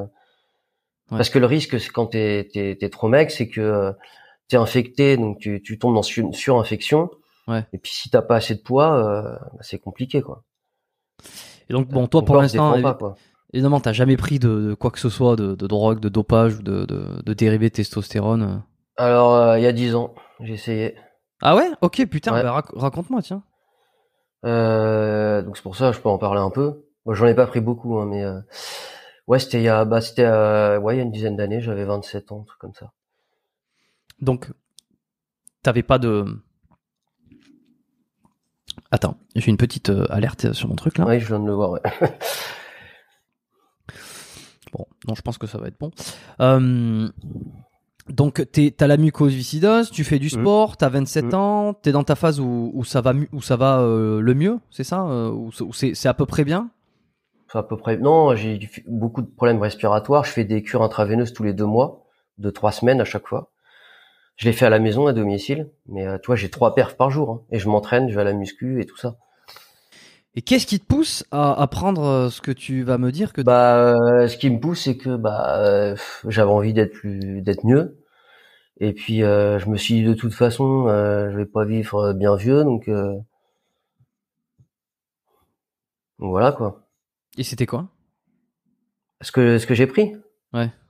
Euh, j'ai fait les trucs classiques au début, tu sais, comme tout le monde, c'est-à-dire la connerie de prendre des cachets, ce qui est pas bon pour le foie, quoi. Et puis euh, j'ai mis du temps avant de passer à plus, mais j'ai pas fait, euh, j'ai dû faire. euh, de, en fait, le problème, c'est qu'après, tu, tu, les médecins, ils le voient, quoi, parce que ton Ah sang, bah il sur les analyses. ouais. Au début, ils le voyaient pas. Hein. Attends, parce que juste pour être sûr, après, tu- je sais pas si t'as envie d'en parler ou pas, hein, tu, tu me stoppes. Mais euh, euh, c'est quoi C'est du Dianabol en cachet ou de la Ouais, c'est ça. Ouais, au début, Ouais. Diana, ouais. Diana, et puis après, j'avais fait Deka, Deka du tu sais, en machin. Et ça, c'est en cachet aussi ou c'est en injection? Non, c'est en seringue. En injection. Ouais, c'était faute l'eau. Euh... ah Oui, bah là, c'est sûr que là, j'avais pris du poids, quoi. Ah bah oui. Alors, bah, c'est justement, ça ressemble à quoi? Bah, ça ressemble à quelqu'un qui prend du Diana et du truc, c'est-à-dire quelqu'un qui gonfle et c'est dégueulasse, quoi. Donc, j'avais pris du poids, mais c'était, c'était pas beau, quoi. Et puis, Ah du ouais. coup, euh, c'était contre-productif parce que là, niveau essoufflement, euh, j'y étais pas du pas, tout, quoi. quoi. Bah, j'étais trop, j'étais encore plus essoufflé. Pas à cause des produits, mais parce que j'étais trop gros par rapport à, tu trop vite, quoi. T'as pris combien J'arrive, Tu te souviens? Bah, c'est bien simple, hein. Tu vois, je suis parti, je faisais euh, 42 kilos, je suis arrivé, je faisais 70. Ça fait une sacrée différence. 28 kilos, quoi. Bon, pas en un an, hein. euh, Voilà, ça a mis du temps, mais euh, euh, bon après, euh, c'était, je sais pas, j'étais con dans ma tête, je voulais faire absolument faire 70 kilos. Je me demande pas pourquoi. Je voulais, voilà. T'as pas consulté euh, ou alors t'en parlais pas au médecin euh, ou t'as, Non. t'as- non? Non, le seul moment où j'ai dû en parler, c'est quand j'ai été greffé. Alors que là, je prenais plus rien hein, quand j'étais greffé. Euh, et je faisais, quand j'ai été greffé, je faisais 61 ou 62 kilos. Donc tu vois, euh, voilà, sec, à peu près. Enfin sec, euh, pas concours, mais sec euh, correct, quoi, propre. Et euh, et le mec, euh, il y a quand même un mec après quand bah, j'ai été justement extubé machin, j'avais des problèmes. en fait, j'avais vu que j'avais beaucoup de douleurs, je prenais beaucoup de morphine. Et le problème, c'est que niveau cardiaque, la morphine, c'est pas, c'est pas terrible. Et, euh, et en fait, il me disait, euh, mais vous, il comprenait pas pourquoi j'avais été, euh, enfin que je suis arrivé, que j'étais en forme musculairement, quoi. Parce que euh, bah, les autres mucos qui sont greffés, en général, ils arrivent, ils sont pas, ils étaient pas dans mon état, quoi, physique. Moi, je suis arrivé, voilà, j'étais, j'étais bien, quoi. Hmm. Donc il a eu un doute, il m'a posé la question, je lui ai dit oui, j'ai pris un truc parce que ça sert à rien de cacher, de mentir si jamais après derrière il va le faire. Bah, tu vois ce ouais. que je veux dire? Surtout que c'est le corps médical, donc je veux dire là. Ah oui, non, il y a euh, aucun pas de- intérêt quoi. Ah ouais. Bon après il y a rien eu, il m'a juste dit ouais à l'avenir, euh, euh, si vous reprenez, faut pas prendre ci, ça, machin. Je sais même plus ce qu'il m'a dit exactement. De toute façon j'ai rien repris après, donc euh, c'est vite vu, mais euh, T'as, t'as- t'as- pourquoi t'as pas eu envie euh, de, de, je sais pas, de Euh, reprendre euh, bah, On a parlé, on a parlé du cancer, oui, forcément, ça peut être, ça peut être dangereux, mais là, faudrait peut-être consulter aussi, euh, voir avec un Ah non, mais là, euh, non, non, euh, là, euh, j'ai pas envie de me, j'ai pas envie non plus de jouer trop, trop avec le feu non plus, quoi. Ouais, ouais. Euh, T'as, eu des Mais effets je- secondaires alors pendant la période? Comment, comment? T'as eu des effets, pardon, des effets secondaires pendant la période? Euh, Ouais, j'ai eu plein de trucs. Euh, bah, j'ai eu des trucs pas graves, à, graves non, mais euh, libido, acné, euh, machin, quoi, les trucs basiques, quoi. Ouais, le, le, le package, quoi. Classique. Ouais, voilà, on va dire ça, ouais. Ouais. Et quand t'as arrêté, euh, t'as eu, t'as eu la, pareil, t'as eu un down, t'as eu, t'as relancé. Enfin, je, je- j'utilise un peu les termes. Ouais, les premières fois, ouais, j'avais- mais- je faisais des, ouais, que j'avais fait des. Bah, quand je l'ai fait, j'ai quand même fait un truc. euh, J'ai pas fait des doses, voilà, et puis bon, j'ai fait ça quand même euh, proprement, quoi, mais euh, enfin proprement. Bah du coup, forcément, j'avais un contrôle médical puisque j'ai des prises de sang euh, tout le temps, Ouais. tous les mois, donc euh, donc du coup c'est voilà. Ouais. On t'a pas dit, tiens, c'est bizarre là, pourquoi ce niveau il est là, ce- les, les, les, euh, les enzymes hépatiques notamment Non, euh, qui ont- qui ont grimpé. Non, bah non, il y avait rien. Il y avait rien. Ça me faisait rien. Ça, ça, t'as pas eu de, problème euh, sur ça Le seul moment, c'est une fois, ils m'ont dit, euh, ouais, la tension euh, elle est un peu bizarre, quoi. Mais Toi, bon, tu ils savais. pas attardé plus que ça, et moi, je savais ce que c'était, ouais. C'était le DK. À l'époque. Ok. Ouais. Et, et pourquoi, par exemple, tu leur dis pas à ce moment-là Tu leur dis pas, oui, ben euh, c'est parce que euh, je prends un truc? Ah bah là, euh, pff, déjà parler de protéines avec eux, c'était compliqué, sur il y a 10 ans, donc, euh, donc, euh, parler de ça, c'était même pas possible, quoi. Hmm. Ok, ok. Ça, Après, ça serait maintenant, je pense, j'en parlerai parce que j'ai pas la même, j'ai pas le même recul, j'ai 10 ans de plus, quoi. Donc, euh, Ouais, c'est clair, c'est clair. tu, Ok. tu t'es pas pareil à 25, euh, 26, 27 ans que à 38 ans. Tu réfléchis pas pareil, quoi. Comment t'apprends que tu dois, que tu vas devoir être, euh, être à subir une transplantation, avoir une greffe Bah, moi, je l'ai toujours su, hein, que, que j'allais. Mais à quel moment tu, ouais, à quel moment tu l'apprends vraiment que ça y est, là, faut, ça va se mettre en place rapidement? Attends, juste deux secondes. Ouais. Parce qu'il y a ma fille qui m'appelle, donc du coup, je dis à ma femme de la rappeler parce qu'elle attend euh, à, la- à la, à la brébus pour qu'elle aille la chercher. Ah oui, non, mais peut-être pas. Elle doit pas se rappeler que je suis en train de faire un podcast. Ok, bah y a pas de problème. Si t'as besoin de répondre euh, Non, au téléphone, bon, si t'as ouais. besoin de quoi, y a pas de, y a pas de souci. hein. Tu connais. Euh, euh, du coup, ouais, comment je l'apprends? Bah, comme je t'ai dit, j'étais, j'ai fait un voyage. Bon, j'étais limite. Ça faisait deux ans que j'étais un peu sur le, sur les médecins. Ils me tannaient pour que je sois sur liste d'attente et moi je refusais, je refusais, je refusais. Et je tenais, hein, je tenais. Je respirais très mal, je faisais infection sur infection, mais euh, comme ils avaient une super phrase, ils disaient c'est stable dans la médiocrité. Donc euh, bon, j'étais dans le stable dans la médiocrité. On sait pas trop comment interpréter ce truc. Ah mais on mis ça sur un compte rendu une fois, hein, c'est magique. Euh, donc je, voilà, en fait si tu veux j'étais à Très En factuel à la, à la a- médecin, tu sais, euh, très euh, non empathique. ouais ah bah pff, oh là là mon dieu si tu savais. Ouais. J'ai si tu veux en souffle, euh, on a plusieurs unités de mesure. Mesure il y a le VEMS, c'est le truc le plus important. C'est le volume que t'expires d'air. euh, euh, j'étais à 17%. Quelqu'un de normal il est à 90 100% quoi. Ouais, donc il te reste plus grand chose. Tu voyais ton état petit à petit s'aggraver. euh, Ah oui bah là euh, je pouvais là j'aurais même pas pu te parler comme ça sans être essoufflé. hein. Ah oui, oui, oui. oui. D'ailleurs, tu peux faire une petite recherche, tu verras ce que je te dis. Sur YouTube, j'avais fait une chaîne à l'époque, avant que je sois Ouais. Ouais, je regarde. Et on me voit m'entraîner, parler, euh, et bah tu vois que c'est galère, quoi. Je- Quel je- est le nom parle, de mais- quel est le nom de cette chaîne si tu si t'as envie de le Ah, mais je mets plus rien dessus, hein, mais c'est juste pour toi. Euh, c'est Fitness Jonathan Mulot. Il doit y avoir six ou sept vidéos, un truc comme ça. Alors c'est très moche, hein, parce que c'était euh, un petit moment, mais euh, Ouais. Ok, je l'ai. Ah oui, bah t'avais. Alors euh, tu, tu vois, t'avais déjà le compris qu'il fallait faire des vignettes, euh, des miniatures euh, pas attractives, mais un peu. euh, enfin c'est dégueulasse. hein. mais bon. Alors, suis pour être honnête, je m'attendais à pire. hein.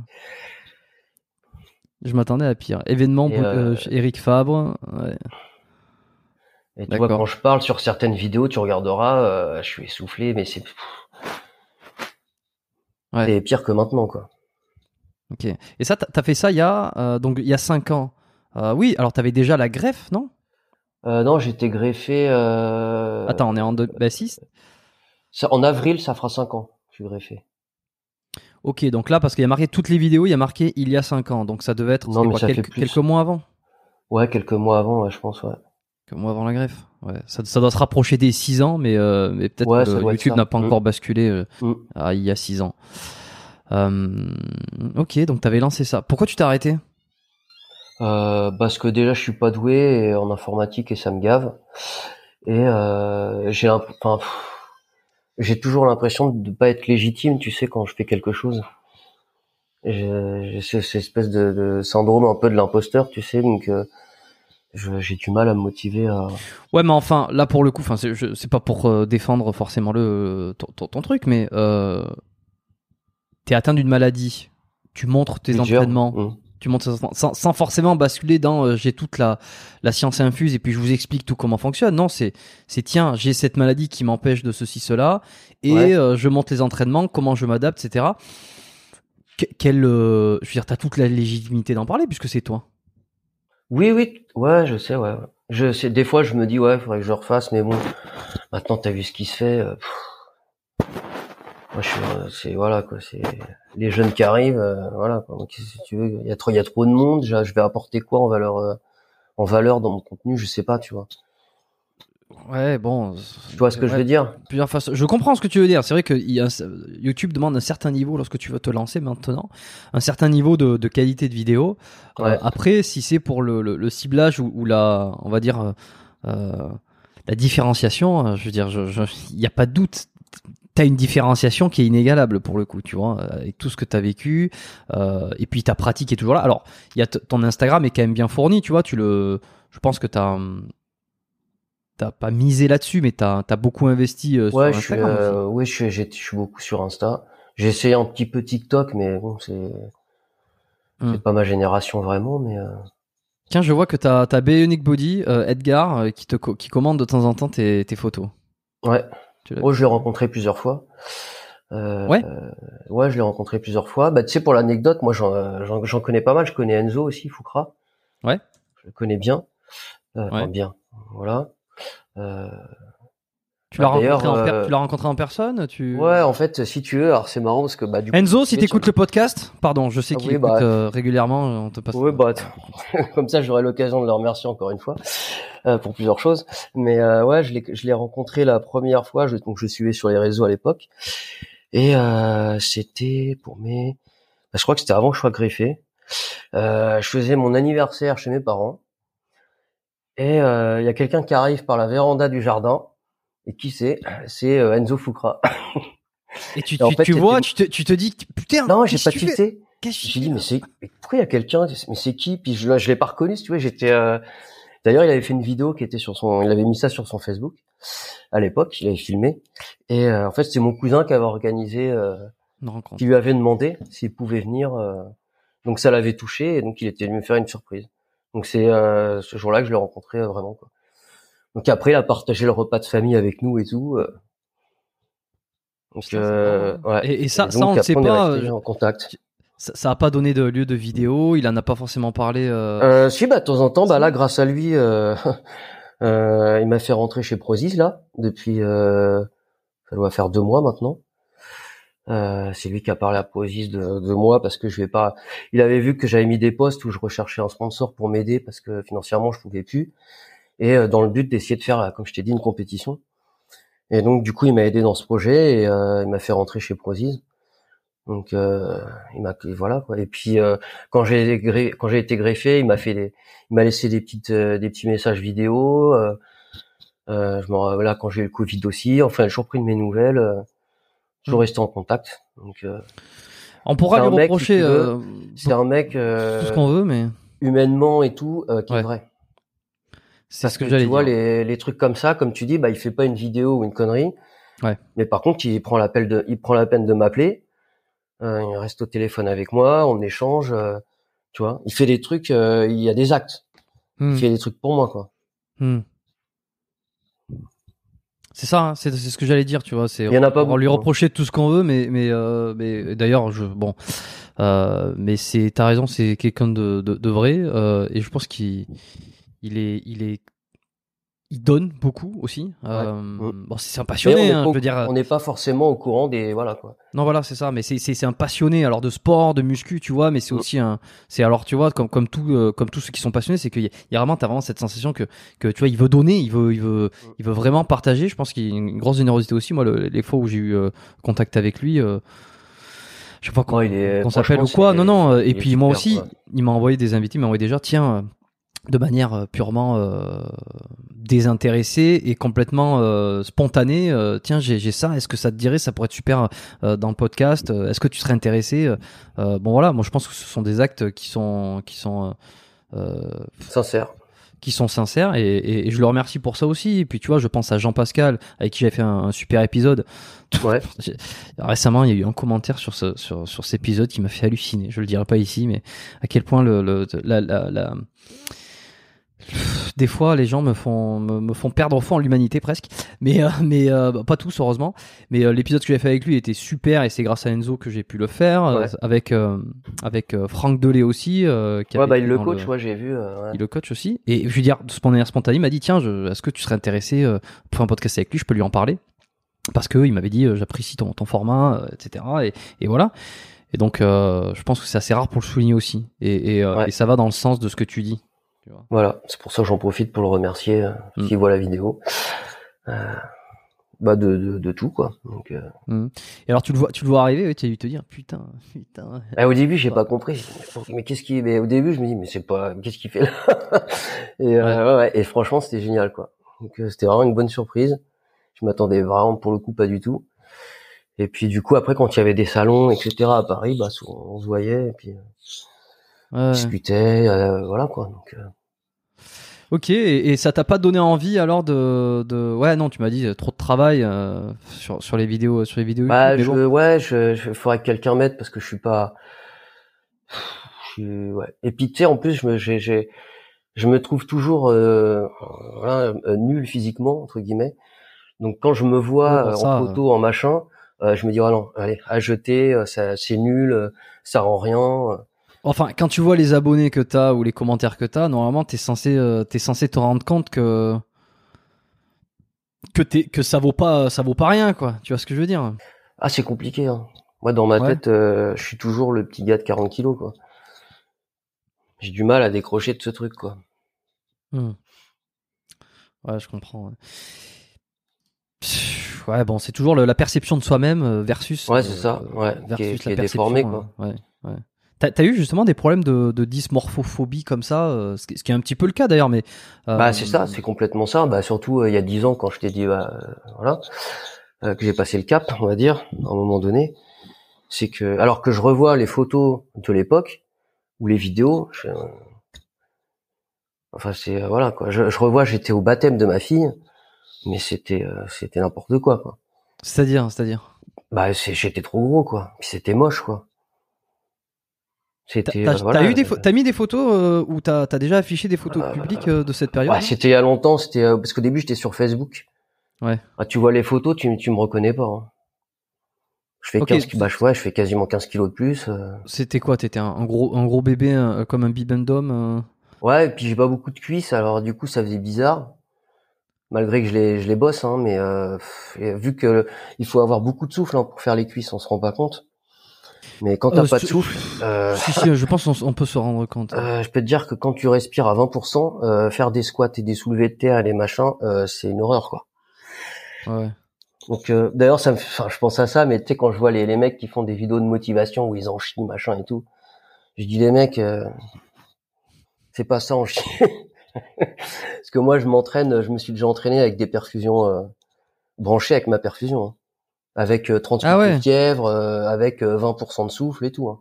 Ah ouais, putain, t'en voulais quoi. moi je sais ce que c'est en chier hein. c'est pas euh, voilà faire six repas dans la journée euh, c'est bon ça c'est que dalle ça en plus on le veut bien C'est quand que t'apprends euh, que tu dois te faire transplanter alors euh, officiellement qu'on te dit euh, on te dit c'est bon là ça doit arriver il y a un donneur euh, co- comment ça se passe? Euh, alors c'est alors pour l'anecdote, euh, j'étais sur liste d'attente, je crois, ça devait être en février, mars, avril. Ouais, c'est ça, février, début février. J'ai été greffé euh, début avril, bah je crois le 1er avril. Ouais, c'est ça, c'est pas une blague.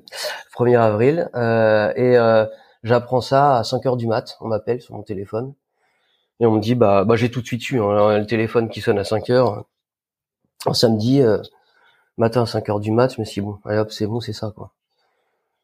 Ok et en dit, fait bah, c'est ça va suite et ouais c'est ça est-ce que tu tu sais euh, je sais pas c'est un peu dé- déontologiquement je sais pas euh, je sais- donneur, ouais je sais. tu tu, tu sais Euh, non, je sais pas qui c'est, non. Je sais pas. T'as aucune idée de de de de, de... c'est bon je, je, je sais je sais pas euh, t'as aucune idée de, de... c'est quelqu'un qui était dans quoi dans sa vingtaine trentaine et euh, je sais pas du tout là. Je sais même pas si c'est une fille ou un garçon. Je sais pas si c'est une fille ou un garçon. Je sais pas si c'est un enfant parce que vu que je suis petit, j'ai une cage thoracique assez étroite. Ils pouvaient pas me donner un poumon de quelqu'un qui fait 1m90, euh, voilà quoi. Donc euh, je sais pas. Le seul truc que je sais, c'est que euh, c'est de la région de Toulouse. C'est le seul truc que je sais. tu... ok ouais tu sais pas si euh, le donneur a eu une maladie ou si c'était un accident ou ce genre de choses t'as hum, t'as demandé t'as voulu savoir ou tu as absolument pas voulu savoir Non, au début? Non. euh, bah, de toute façon, tu peux demander, ils te diront rien. hein, Donc, euh, Et toi, t'aurais aimé savoir? Ou tu trouves ça très bien comme ça? Bon, en fait, je me suis, je me suis jamais posé la question? Ouais, je m'en fous en fait. Moi, j'ai pas été dans le truc de me dire oh là là, euh, c'est dur psychologiquement, c'est l'organe de quelqu'un d'autre et tout. Euh, pas du tout. Moi, ça a jamais, ça m'a jamais moralement, mentalement dérangé plus que ça quoi. Ça me fait penser à un film avec Will Smith. Non, pas celui-là. Non, c'était pas Will Smith. Attends, je, je retrouve, j'ai le, le, réalisateur, mais j'ai pas le. c'est 21 grammes, voilà, de Iñárritu. Euh, Alejandro González Iñárritu, 21 grammes. C'est celui qui a fait The Revenant, The Revenant c'est celui qui a fait euh, Babel, euh, qui sont peut-être ses films les plus connus. Et juste avant, il a fait 21 grammes. Euh, avec alors ce qui représenterait le poids de l'âme. Bon, faut regarder le film, hein, mais c'est trois ou quatre histoires, dont une histoire de, de quelqu'un qui, qui se fait transplanter, qui, qui, qui, a une greffe du cœur. Et et alors je sais pas si je, je crois que c'est dans ce film où justement il y a cette idée de de le cœur le cœur de quelqu'un d'autre à qui il appartient. Euh, et puis j'ai déjà vu ce, de, ça dans d'autres films ou peut-être même dans des actus, dans des trucs qui ont, qui ont circulé, euh, d'avoir comme des souvenirs, des espèces de, de flashbacks. Oui, euh, ouais, de, un peu de la vie, de, de la vie de la personne. C'était jamais arrivé, jamais arrivé ce genre de truc. Hein. Non, après t'as des quand t'es un peu dans le parce qu'ils te mettent dans des états seconds hein, après la greffe et tout, donc tu, tu, tu rêvasses un peu. Non, moi ce qui m'est arrivé par contre, c'est euh, vraiment quand j'étais dans le coma par contre. J'ai vécu pas mal de choses dans le coma avec le Covid. C'est-à-dire? Bah c'est-à-dire euh, j'ai fait beaucoup de rêves étranges euh, qui, qui se confrontaient avec ce qui se passait avec la réalité quoi. Tu, tu peux m'en dire plus euh, Ouais bah en fait, en plus, ce qui est, ce qui est pas évident, en fait, c'est justement, c'est ce qu'on nous demande de faire après. C'est de s'en rappeler. De raconter à nos proches les, les rêves, c'est pas vraiment des rêves, enfin, je sais pas comment on peut appeler ça, qu'on a fait parce que notre cerveau fait pas la différence entre notre vraie vie hmm. et le coma, ce qu'on a pensé dans le coma. Hmm. Exemple, euh, quand je me suis réveillé, enfin, bon, j'ai mis du temps à émerger hein, parce que les les comment les substances qui te qui te mettent dans la tronche, tu, ton corps il met du temps, donc tu tu travailles pas d'un coup, euh, voilà quoi, tu mets du temps. Au début, euh, moi ma femme elle était là, dit tu nous reconnais, euh, non, je je connaissais pas ma fille apparemment, enfin je m'en souviens pas, mais voilà. Bref, quand j'étais un peu quand j'ai eu un peu conscience de tout ça et que j'ai pu un peu échanger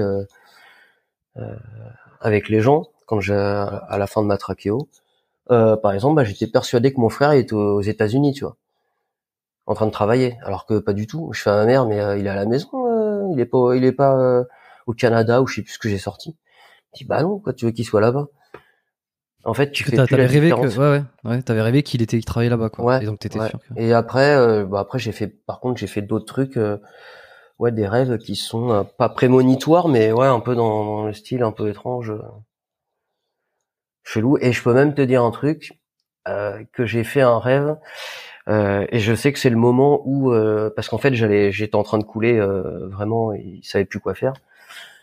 donc ils m'ont balancé des grosses doses de corticoïdes pour essayer de, de, désinflammer un peu tout, les bronches, etc. Ça marchait pas. Et en gros, j'étais, pour ceux qui connaissent, j'étais sous ECMO, donc en fait, j'avais une machine qui prenait mon sang, qui filtrait mon sang, qui remettait de l'oxygène dedans et qui me le rebalançait.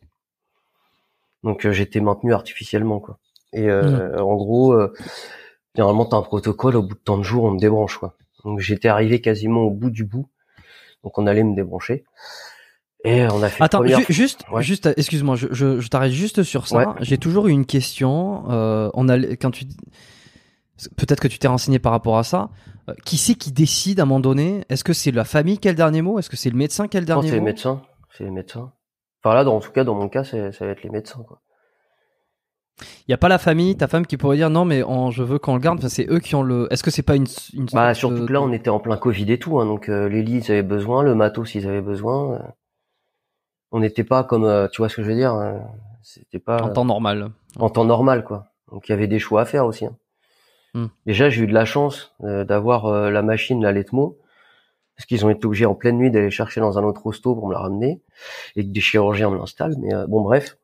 Du coup, euh, ça me filtrait le sang et j'étais voilà. Et donc, euh, on m'a mis une première dose de corticoïdes, ça a pas marché. Une deuxième, ça a pas marché, il se passait rien. Et là, on a dit bon, bah, on tente une troisième et si ça échoue, bah voilà. Quoi. Et c'est à la troisième que ça a marché. Et sans te la raconter après. On me l'a raconté après. Et moi, euh, je me rappelle que j'ai fait un rêve euh, où justement, dans mon rêve, je me laissais couler. C'est-à-dire, que je me laissais, euh, non, bah c'est foutu, je me, je suis été abattu quoi. Hmm. Et dans ce rêve-là, à la fin, euh, alors c'est là que tu vas, tu vas trouver ça marrant. Et du coup, si tu regardes la vidéo, on en parlait tout à l'heure de Enzo, et ben c'est entre guillemets lui qui m'a sauvé. Je sais pas pourquoi, tu vois. il était dans ce rêve-là. Et euh, il a apparu dans ce truc-là, et c'est lui qui m'a dit. Euh, euh, donc dans ma tête, hein, je, je le vois, mais à expliquer c'est compliqué. C'est comme quand tu racontes un rêve. Et qui m'a dit non, mais euh, c'est pas le Jonathan que je connais, c'est pas le Jonathan ba- euh, gagnant, c'est pas le Jonathan. euh. Et, euh, et donc il m'engueulait en fait dans ce truc-là, dans ce dans cette espèce de rêve quoi. Hmm. Et je me rappelle, j'étais avec mon père qui disait rien dans ce rêve. Et puis j'étais là et lui il était là et puis il m'engueulait, m'engueulait, m'engueulait. Et il m'a dit non mais moi je te parle plus, euh, tu te laisses abattre, tu te laisses couler et tout. Et c'est dans ce truc-là après que je me suis dit non non bah non c'est non en fait je vais me battre, je vais machin. Et c'est le dernier rêve que j'ai fait que je me rappelle. Et ensuite, t'as commencé à te réveiller. Et ensuite euh, bah non je me suis pas réveillé tout de suite mais euh, c'est à partir de c'est à ce moment-là que après bah je suis remonté euh, petit à petit j'ai remonté la pente quoi. Tu vois il y a des trucs bizarres hein. J'ai souvent entendu parler que les personnes dans le coma euh, entendaient ce qui se passait. Ouais, je euh, pense qu'on entend, ouais. Mm. Et qu'il y a une espèce de boucle qui doit se faire sur entre, entre ce qui se passe autour euh, et, et euh, Tu sais que moi, pendant que j'étais trois semaines dans le coma, ma femme, elle venait tous les jours. Et tous les jours, elle me lisait un bouquin. et tu t'en rappelé. Réveillé, tu te souvenais de ce bouquin? Non, je me suis... Bah alors, si, je vais raconter des rêves euh, similaires avec des passages du livre, ouais. Et que- comme quoi, il y a, voilà, il y a une forme Ouais. de, de, de conscience euh, Ouais. active en tout cas. Donc, euh, je peux encore remercier Enzo. Ça, je lui avais pas dit, tu vois. Je voulais lui dire, mais s'il voit la Ah. vidéo, bah, t'as l'exclu. Euh, c'est lui, en gros, je pense, qui a- je sais pas pourquoi. Et bon, bah voilà, c'était c'est comme ça. Ah, c'est fou, hein. c'est c'est fou. hein. C'est on peut pas. Alors, euh, je, je- on t'explique pas tout encore sur le cerveau, et puis il y a pas mal de choses qui sont assez. T'en as parlé euh, à des médecins, des neurologues, euh, ou à peut-être des, Euh, mecs qui. Non, non, non? Non, des, ouais, les infirmières après qui étaient en réa, avec qui, qui étaient très sympas d'ailleurs, avec qui j'ai pas mal échangé et tout, mais euh, puis après j'en ai beaucoup parlé à ma famille, tout ça quoi. Et juste pour revenir, euh, sans vouloir être redondant là-dessus, mais avant, Mhm. euh, donc euh, là, c'était la période où tu te réveilles après quand t'es endormi après le Covid. C'est bien ça? Ouais, ouais. Voilà. Donc on est, c'est à que- quel âge? 30 euh, Bah j'écoute il y a en deux ans, là. 2021, donc c'est ouais, il y a deux ans, ouais. un an et demi, deux ans. ouais. Quand tu te dis bon cette fois, je reviens, je reviens un peu sur ça, mais ça, ça me, c'est des sujets qui me travaillent aussi, tu vois. Enfin, Ouais. enfin, qui me travaillent, qui me, voilà. Quand, on- quand tu penses que tu vas pas revenir, t'as pas peur, t'es triste, ça c'est comme tu me l'as dit. Euh, c'est vrai que t'as toujours eu cette euh, cette vision de la, de la mort assez proche qui a fait partie de la Ouais. vie. Euh, t'es croyant euh, Est-ce que t'es euh, t'es Euh, a priori positif sur ce qui a sur ce qu'il y aurait après la mort Tu, tu vois? J'avais beaucoup, de- j'avais beaucoup de mal avec, ouais, avec ça, le fait d'être croyant et tout. Euh, je sais pas, franchement, je, c'est compliqué. Je, je, ouais. Ouais. Des fois, oui, des fois, je dis parce que quand t'es au bout du bout, bah, sans t'en rendre compte, et ça m'est déjà arrivé, alors que je suis pas, je suis pas croyant spécialement, Tu nourris. Bah, à part- bah, à part, euh, à part dire s'il vous plaît, s'il vous plaît, faites quelque chose, euh, tu t'adresses pas, euh, voilà, tu t'adresses euh, s'il y a quelque chose, quoi. Mais c'est parce que quand t'es au bout du bout, quoi. Hmm. Et oui, donc, toi, t'as pas, pas- le fameux tunnel noir, des choses comme ça, tu l'as pas vu euh, parce que t'étais de. Ça va très vite. C'est, c'est, il t'injecte le produit, tu t'endors ah oui, direct. euh, ouais, tu, ouais, tu pars vite, ouais. Putain, ouais, tu t'as le temps de, de dire un. Mais euh, je sais pas, t'es persuadé que tu vas peut-être pas revenir? Est-ce que t'as le temps de dire un dernier truc? Enfin, je sais pas, c'est, c'est, j'essaie de me. de Je me m'en souviens plus parce que du coup, euh, le, le, vrai moment où il t'endort, je m'en souviens plus trop parce que du coup après t'as des pertes de, de mémoire. Donc, Ouais. Bah oui. Hmm. donc euh, je, ouais, je pense que j'ai dû tenir la main d'une infirmière ou d'une soignante et puis, euh, puis, puis euh, voilà quoi. Puis ça, ça, ça va vite, en même pas une minute t'es endormi. hein. Ouais, ça va vite. Ouais. Ouais, bah c'est fait pour, hein, tu me diras. Hmm. Mais vaut mieux Ok. hein, parce que si c'est pour souffrir, euh, vaut mieux dormir. hein. Sur, sur ta greffe, euh, on t'a donc on t'a enlevé une part, tout le poumon droit, c'est ça Tout Euh, non, mais, euh, je suis greffé des deux poumons. Ouais, T'es greffé des deux poumons. Ok. ouais. ouais. Ok. C'est quand même une opération hyper lourde. On est d'accord. Euh, ouais, bah 12 heures. Enfin, normalement, c'est 7-8 heures, mais moi, ça a duré 12 heures parce que j'ai des complications. Mais euh, j'ai fait des œdèmes et tout au cœur et tout, enfin, un peu le bordel. Mais ouais, c'est 12 heures, trois équipes qui tournent. Oui, c'est lourd. Hein, c'est lourd. C'est lourd. Ouais, c'est- non, c'est très ouais. ouais. Tu sens une fois que t'es rétabli, euh, tu sens une différence Est-ce que tu respires mieux Est-ce que ça bah non, c'est ce que je t'ai dit, c'est que moi, bah c'était euh, c'était merdique dès le début, quoi. C'était merdique dès le début, donc euh, j'ai j'ai jamais senti une grosse différence, quoi. Donc là aujourd'hui, t'es toujours euh, avec la greffe? Ouais. T'as, hum, tu continues, t'arrives à t'entraîner quand même. T'arrives à. Ouais, là, ça fait quelques semaines, là, j'ai un, j'ai un peu de mal, je suis un peu infecté, je suis, je suis pas, Ouais. je respire un peu encore moins bien. Euh, là, je suis plus sous chimio là actuellement. On a fait une pause. Oui, parce que du coup après le, on reprend un petit peu le fil, mais du coup après Oui, le oui. Covid, Bon, on est un peu, on fait un bas, on Ouais, on décousu, mais ouais. mais pas euh, quelques de- le temps que je me remette, ils m'ont dit bon, on vous refait des scanners, voir la tumeur où elle en est, parce qu'elle est toujours pas enlevée cette tumeur.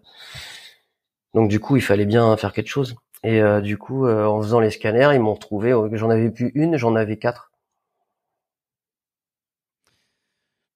Et Je suis passé l'opération de une tumeur avant le Covid à quatre tumeurs après.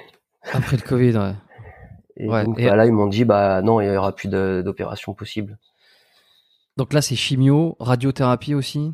Donc je me suis tapé euh, pff, un an et demi de chimio, je crois. Un an et demi de chimio et euh, au bout de six protocoles, euh, parce que ça marchait pas. Euh, surtout sur la grosse tumeur, ça, ça, ça tapait pas dedans. Euh, bah, je suis arrivé Parce que au le- bout des protocoles, quoi. C'est le problème de la chimio, c'est que c'est pas ciblé, c'est que tu vas prendre un médicament qui va, qui va être dans tout le corps, qui Mhm. va, qui va, qui va tuer les cellules qui se développent Voilà. rapidement. Et les cheveux et les sourcils en font partie, ce sont des, des cellules qui se renouvellent très vite.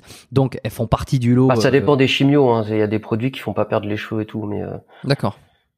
ça dépend de. Souvent, c'est le, c'est le Taxol pour ceux qui connaissent, surtout les, les femmes qui ont des cancers du sein. C'est ce qu'on utilise aussi euh, pour les poumons et pour les cancers du sein. Ok. Donc euh, ouais, tu perds tout avec ce produit-là. Mais... euh, Ok. Et d'autres sont, sont plus, euh, arrivent à être euh, plus ciblés Ouais, sur les, les, les, les Bah non, mais tu vois, tu perds, euh, tu perds pas trop. Il y en a, ça abîme un peu les cheveux, mais tu les perds pas. Ouais. Euh, voilà quoi.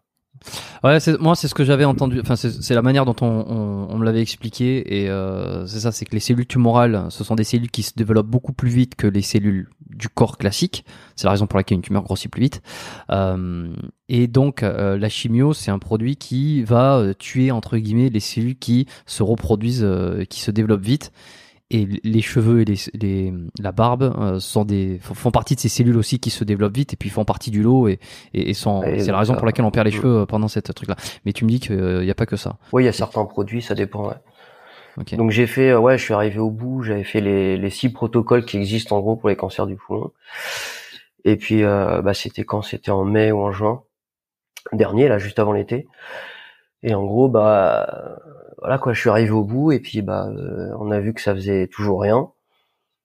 Donc là, par contre, euh, je me suis dit c'est fini aussi quoi. À moyen terme, euh, bah, ils me l'ont fait comprendre. hein. Ils m'ont dit bon, bah, euh, on n'a plus de solution à vous proposer quoi. Donc faute Quelle- de mieux, on, quelle année, on ça laisse. Bah Quelle- là, quelle là, période euh, avant, Là- avant l'été là. 2022, printemps Mm. 2000 2022. Ouais, bah, putain, c'est c'est il y a pas Donc là, euh, voilà, c'est, on me dit, là, c'était un peu euh, dur aussi à encaisser, quoi. Parce que là, t'as plus de, t'as plus de trucs. On me dit, bon, bah, euh, on vous laisse sous cette chimio là, mais bon, tu sais que ça marche pas, ça marche pas, quoi. Enfin, ça, ça, ça limite légèrement la casse, mais euh, ça va, ça, voilà, quoi.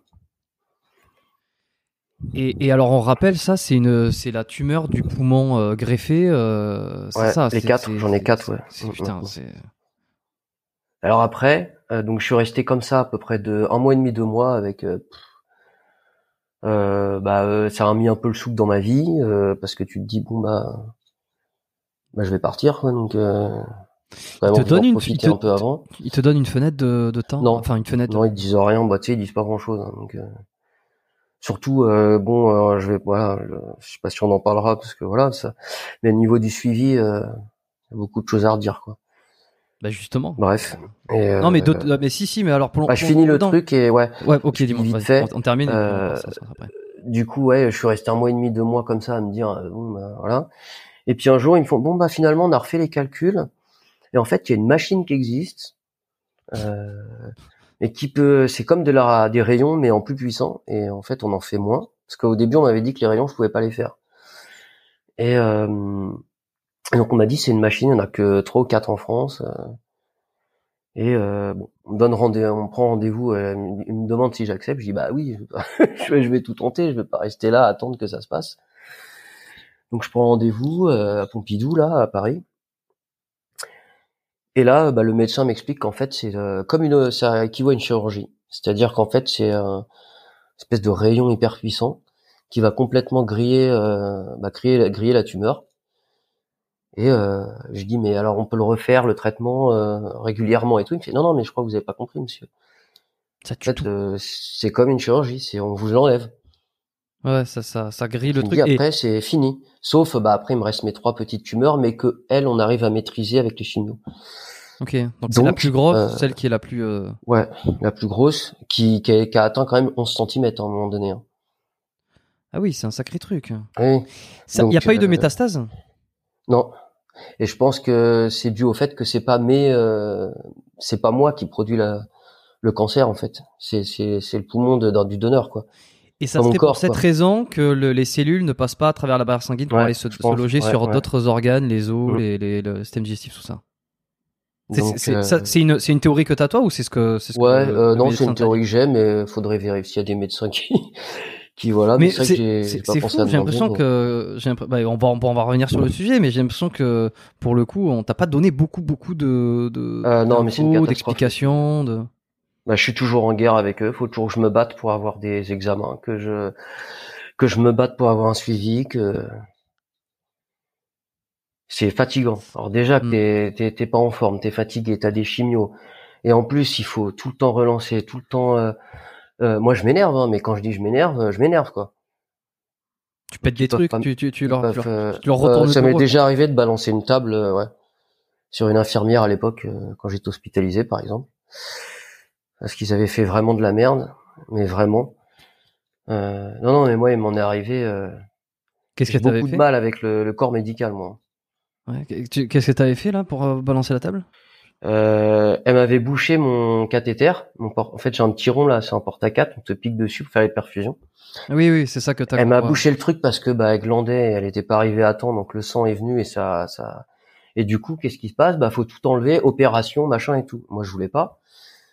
Euh, et en fait, euh, elle arrive trop tard, elle veut machin, elle voit que c'est 21 heures, c'est fini, elle a fini son travail, elle me laisse sur le lit comme une merde, avec euh, la seringue qui pend comme ça et le truc bouché.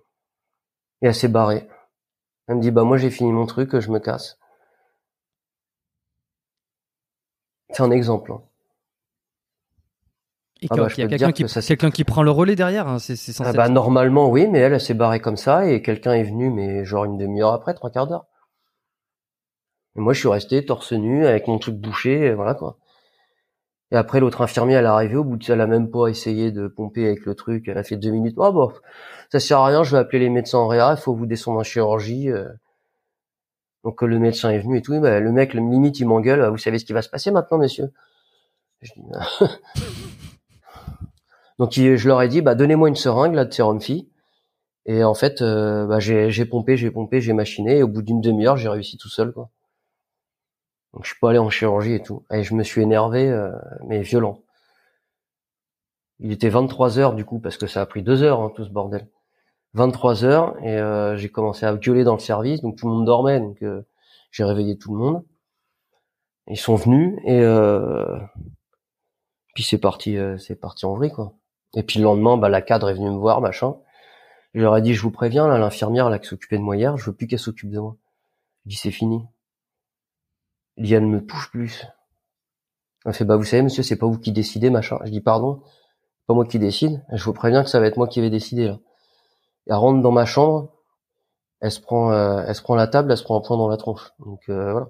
Désolé hein, pour les soignants qui m'écoutent, mais euh, il y en a des très bons, hein, parce que en réa, euh, j'ai, je suis tombé sur une équipe euh, après le Covid vraiment euh, au top, tu vois. Mais il y en a, Ouais. voilà, il faut savoir s'imposer. Moi, j'ai vu des, mais des, ils se trompent dans les médocs. Les gens qui sont pas habitués, qui contrôlent pas leurs médicaments, mais il y a des drames. Moi, je suis pas étonné, quoi. Mais je suis pas étonné. Tu, tu l'as ressenti le, le manque, Mais moi, mais- euh, le, le manque de d'infirmières, fois le manque de personnel? Mais c'est pas qu'il y en a qui sont en manque, c'est que d'une, il y en a qui glandent rien, et d'autres, euh, elles sont pas, elles sont pas le, elles sont pas formées, quoi. Mal formé. ouais. Mal formées ou alors un manque d'investissement, euh, enfin, s'en foutent, quoi. Faut le dire euh, clairement, quoi. Il y en a très peu qui ont des vraies vocations et qui sont là, euh, voilà. Et le, le manque de moyens, toi, tu l'as pas ressenti, par exemple, dans les hôpitaux? J'ai du Le mal manque de ça. personnel? Ouais. C'est- un en- un truc qu'on entend beaucoup. Les, Alors moi, je alors vais ça- te dire ma version parce que ça fait euh, Bah, voilà, oui. 38 ans que je fréquente les hostos Ouais, ouais. et j'en ai vu beaucoup des services, hein, que ce soit euh, quand, euh, oncologie, euh, pneumo, euh, enfin euh, voilà, chirurgie thoracique, euh, tout ce que tu veux, service enfants malades, euh, machin. Euh, je pense que les ils sont pas mis au bon endroit en fait. Je pense qu'il y a du monde. Déjà, il y a beaucoup de pertes dans l'administratif parce que c'est c'est une catastrophe tout ce qui est administratif. Et, euh, et je pense que ouais, ils sont pas utilisés au- aux beaux endroits. Bon après, il y en a plein qui sont partis là avec le Covid, euh, qu'on préférait aller faire du libéral ou voilà, mais euh, mais ouais, manque de formation et euh, et manque d'organisation et puis du je m'en foutiste quoi. Et c'est pareil pour les médecins. On a des très bien, mais euh, moi je- j'en ai. Et ils se reconnaîtront s'ils voient la vidéo. Parce que euh, moi, je me suis embrouillé, euh, voilà, sévère. Quoi. T'as un exemple d'une fois, d'une on te d'une laisse, raison? on, on te laisse comme une merde. euh, bah là, avec mon cancer, euh, l'autre elle s'est trompée, elle est restée huit mois parce que problème d'ego. Non, non, c'est ça, c'est un champignon, c'est un champignon. C'était pas un champignon, c'était une tumeur. Après, bah ils savent pas quoi faire parce que bah ils sont pas habitués à un greffé, qu'à un cancer, machin. Ils prennent du retard. Moi, je vais voir le chirurgien. Il me dit mais qu'est-ce que vous faites là? Je dis bah je suis là parce qu'on m'envoie vous voir quoi pour l'opération. Il me dit mais c'est trop tard. Ils ont fait quoi là depuis euh, depuis qu'ils ont trouvé la biopsie et tout? Il s'est passé 4-5 mois, bah la tumeur elle a grossi puis c'est mort quoi. On peut plus opérer maintenant. Donc après c'était foutu. C'est des mais j'en ai plein des exemples comme ça. Attends, un pour- exemple pour- à, à- ouais. Non, non, vas-y, je- j'essaierai de reprendre après. je me- Et le, le pire, je crois que le pire que j'ai eu, c'est euh, après ma greffe. Euh, vu qu'ils m'ont ouvert ici, ils m'ont bah, enlevé, enfin pété le, le sternum. Ouais. Donc c'était hyper fragile, donc ils m'ont remis des fils de fer et tout quand même pour le, le renforcer. Et euh, la, les kinés respi, euh, bah elle m'a repété le sternum En faisant en des comme manipulations. une bourrin. Ah non, c'est pas des manipulations là. Elle est allée- moi j'étais allongé, moi je me rappelle comme si c'était hier. Elle arrivait, elle a mis tout son poids et ah, elle appuyait comme ça. Et elle, elle Et était au fait- courant que t'avais des, des. Ah oui, j'étais greffé, j'étais en réa et tout. Donc, et sauf que moi, après, je me suis plaint parce que j'avais mal quand j'inspirais et tout. Et en fait, moi, je savais pas que c'était pété. J'avais une douleur euh, de fou, quoi. Je me plaignais. Non, non, c'est normal, c'est machin, ces trucs. Mes tests de souffle, ils étaient mais catastrophiques pour quelqu'un qui venait d'être greffé parce que je pouvais pas inspirer, ça me faisait une douleur affreuse et j'étais sous morphine. Puis un jour, le chirurgien, il passe dans la chambre. Ça faisait deux semaines hein, que je me plaignais à l'hôpital. Il passe dans la chambre, donc je lui dis que j'ai mal et que voilà. Il arrive, il me dit tousser, et ok, demain au bloc. Votre sternum il est pété, ça fait une poche, il y a de, la- il y a du pu et tout. Tu t'étais au courant que on t'avait cassé le sternum euh, pour. euh, Bah, sais, tout de suite su que c'était l'autre qui avait été comme une bourrin. Non mais donc, non mais ce que je veux dire, ce que je veux dire c'est que Ouais. tu savais auparavant que t'avais le sternum fragile de de la greffe ou alors tu l'as appris après. Non, mais c'est dans la foulée, hein, ça. hein. C'est, quand la période euh, où je suis resté à l'hôpital deux mois, quoi. Mais alors tu, tu le savais déjà que t'avais ça ou tu le savais pas encore que quand t'avais quand t'avais enlevé le quand t'avais retiré le que t'avais une Bah, fragilité si, je bah, ils me l'ont dit, oui, ils m'ont expliqué ce qu'ils m'avaient fait euh, quand j'étais conscient, quoi. Ok ok ok. Oui donc tout ça c'était dans le forcément et euh, Bah, ça, c'est dans la continuité. C'est ça, c'est, c'est genre, euh, elle m'a repété le sternum, je sais pas, un mois après que je sois greffé, quoi. d'accord ok. Et donc, ils m'ont, l'autre, elle m'a repété le sternum, sauf que personne ne me croyait. Parce qu'ils croient jamais les patients. hein. Tu peux leur dire ce que tu veux. euh. Le problème, c'est que pff, je, les comprends aussi. Oui oui oui Euh, bah oui. Il y a plein de gens qui vont dire, oui, j'ai ci, j'ai ça, j'ai machin. Ils sont obligés de filtrer d'avoir un espèce Voilà. de. Sauf que de moi, en général, quand je dis quelque chose, c'est que je, je connais mon corps. Je, je suis pas un nouveau malade entre guillemets, quoi. Donc euh, voilà. Et résultat des courses, euh, bah, ça a été une catastrophe derrière. Parce que je pouvais plus faire de la kiné respiratoire, donc je pouvais plus me drainer, donc les germes ils se sont infectés, et puis, et puis voilà quoi. Hmm. Et en faisant la radio. Et, euh, et ils, ils ont jamais vraiment voulu le reconnaître, sauf vers la fin de mon hospitalisation, parce que j'ai. Mais ils se couvrent entre eux, quoi. Donc. Bon, j'ai Ouais. su que la kiné après s'était fait euh, bien remonter les bretelles et que voilà, mais euh, il y a, il y a- tu l'as vu la série euh, Hippocrate? Oui, il y a longtemps. Euh, Oui, oui, d'il y a quelques années maintenant. Ils avaient fait une saison 2, je crois que j'avais pas regardé, ou euh, à moitié, mais j'avais regardé la saison 1, euh, l'histoire d'un interne qui arrive à l'hôpital et puis qui découvre le, le- vrai milieu. et je la trouve hyper intéressante cette série et ça parle énormément de, de choses comme ça aussi. Alors c'est beaucoup plus euh, orientation visée médicale pour le coup, c'est Mm. t'as la vision vraiment. Évidemment, ils se protègent entre eux euh, pour plein de raisons, euh, parce que très souvent ils savent pas. Enfin, c'est c'est T'a- T'avais, t'avais apprécié, t'avais, euh, t'avais aimé, t'as trouvé ça, t'avais trouvé ça. Alors moi, toutes les toutes les séries dans le milieu médical, euh, j'ai du mal, quoi. Parce que bah c'est mon quotidien, donc j'ai du mal à regarder. Ouais. Donc euh, je suis pas je suis pas fan des séries. Puis en plus, euh, je vois toujours des erreurs de, de trucs parce que bah moi je vois tout le.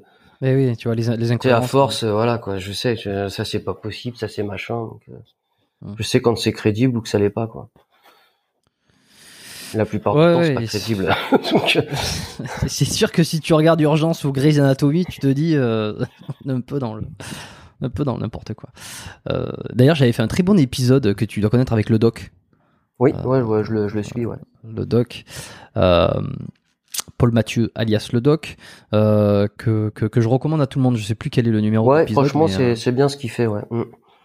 Ouais. C'était, on avait beaucoup parlé du milieu hospitalier comme ça, de parce que lui, il est cardiologue, donc il a cette, Ouais. il a cette vision de l'autre côté, tu vois, du, Mm. du, du, du corps médical, euh, et, et, et justement de ce que c'est que côtoyer euh, cet endroit-là avec avec des patients, certains qui sont dans des états euh, plus ou moins avancés de maladie, et euh, et quoi, euh, au final, euh, tous des humains. euh, Après, ça se trouve, je vais en choquer hein, avec mon discours, hein, mais, euh, Non, bah c'est ton discours. hein. mais, euh, après, euh, expérience. de toute façon, voilà, c'est mon expérience. Et euh, après, je l'ai recoupé aussi avec d'autres euh, d'autres patients mucos qui ont été greffés ou d'autres machins qui ont eu des témoignages où il y a eu pas mal de merde aussi, quoi. Donc, euh, Mais réellement, t'as l'impression que euh, qu'on on s'occupe pas de toi, qu'on veuille pas t'expliquer, que que que. Alors, c'est euh, je c'est- c'est quoi le truc. sentiment pri- principal? Euh, pff, tu vois, par exemple, quand j'étais avant que je sois greffé, j'étais suivi par ce qu'on appelle le CRCM. C'est une équipe qui est là, que, qui, te, qui suit que les mucos, que les patients, mais qui sont pas greffés. Hmm. Et eux, euh, bah, tu les appelles, t'as un souci, ils sont là, ils t'aident dans la mesure du possible, mais ils font, ils font en gros, ils font ce qu'ils peuvent, tu vois, pour te faciliter la vie quand t'as des cures à, à, prévoir, s'organiser, machin. Ils font pas, ils essayent de te rendre le truc déjà que t'es pas bien voilà, les médecins, tu peux les, tu peux les joindre au téléphone, tu vois, tu peux demander à ce qu'on t'appelle et tout. Je suis plus suivi là parce que je suis greffé. Maintenant, je suis suivi dans un service post-greffe, mais qui fait que des mucos, mais post-greffe. Euh, bah là, tu peux pas avoir un médecin au téléphone, par exemple. Donc moi, j'appelle. Euh, je suis pas quand même un lambda, euh, voilà, je suis quand même euh, greffé avec une greffe qui se passe mal, quatre tumeurs, comment? Le Covid, le machin, le truc. Des fois, ça peut m'arriver, je crache du sang, je les appelle, je machin. Je demande d'avoir un médecin, mais j'ai jamais un médecin qui me rappelle. Il c'est toujours filtré par les, euh, les infirmières coordinatrices, quoi. Hmm. Comment ça se fait que ça soit comme ça? Est-ce que c'est parce qu'il y a pas assez de monde de l'autre côté euh, Non, je pense qu'ils ont pas envie service? de. Je sais pas. Franchement, je sais pas. Je, moi, je demande pas ce que j'avais dit à la fille. Je lui ai dit, mais c'était euh, il y a deux semaines, tu vois, par exemple. Là. Je lui ai dit, moi, je veux avoir un médecin. Je veux juste lui expliquer mon ressenti, parce que je, voilà. Parce que moi, c'est pas, on me dit, tu fais tel traitement, je le fais bêtement.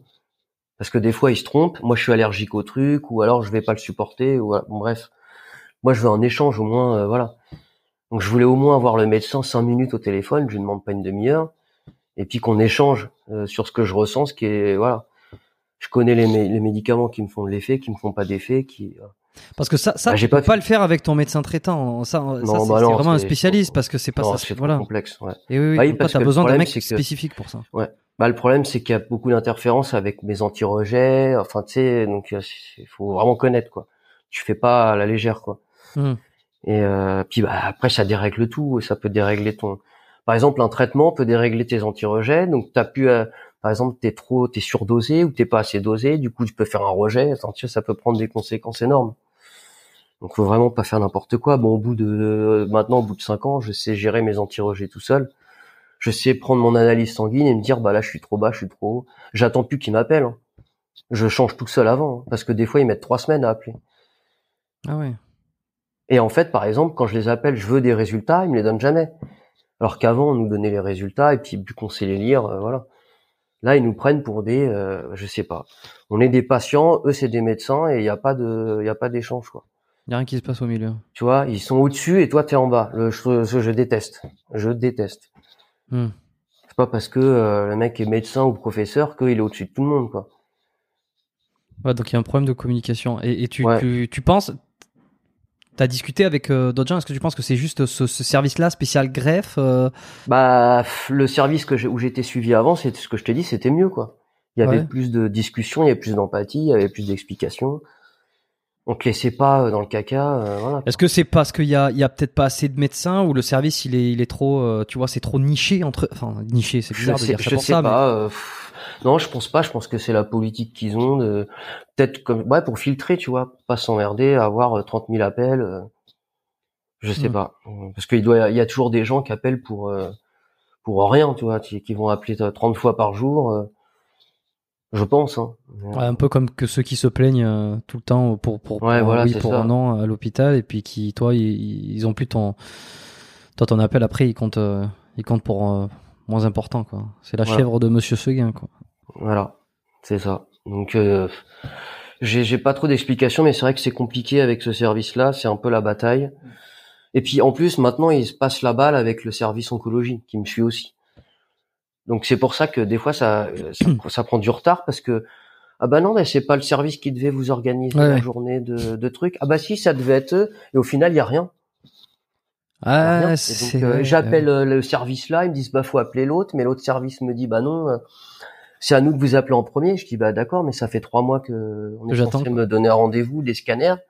Je dis on me laisse comme ça avec mes tumeurs. euh, j'ai plus d'ordonnance pour les chimios et tout, et puis bah on me laisse comme ça quoi.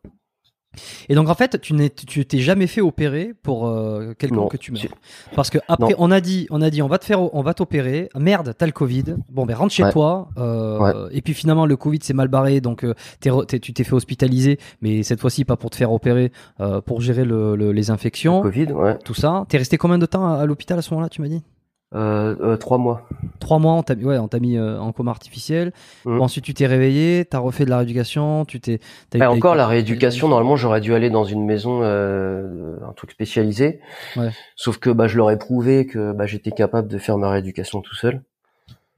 Donc je leur ai pas donné le, laissé le choix et puis euh, avec mes connaissances en musculation, euh, etc. Bah, Ça t'a aidé quoi à ce moment-là. bah en fait j'ai fait tout tout seul quoi, quasiment.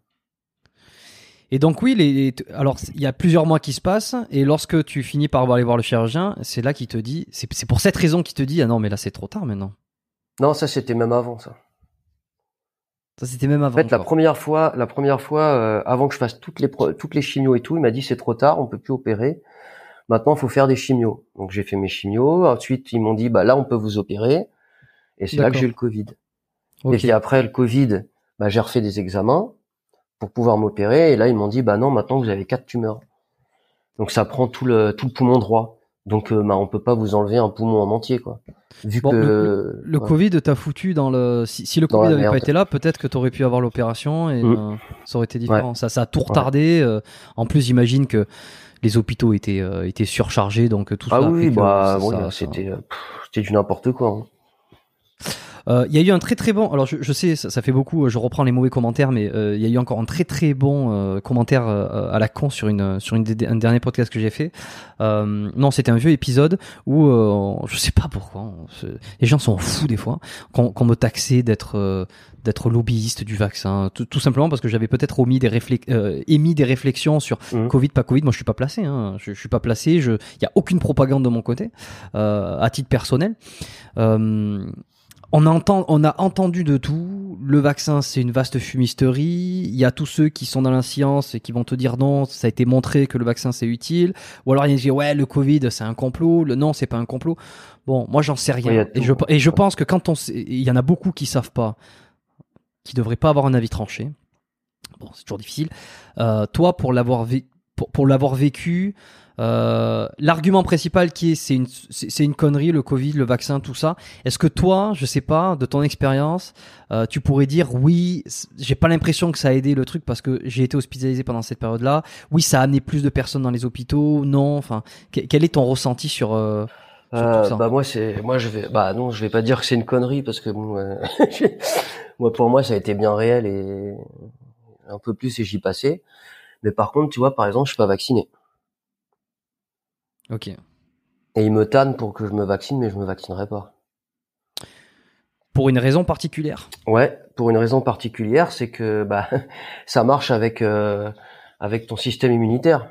Sauf que bah nous on n'a pas de système immunitaire puisqu'on est on est greffé, on est sous anti-rejet. Donc si tu veux, le truc marche pas, euh, marche quasiment pas. Et en plus, quand tu es sous chimio, c'est encore pire. Donc en gros, moi j'ai regardé, hein, euh, ils ont ils sont vaccinés tous les deux ou trois mois. Et en plus de ça, pour avoir des anticorps, ils sont obligés de leur mettre des perfusions tous les mois. Et même avec ça, ils chopent le Covid.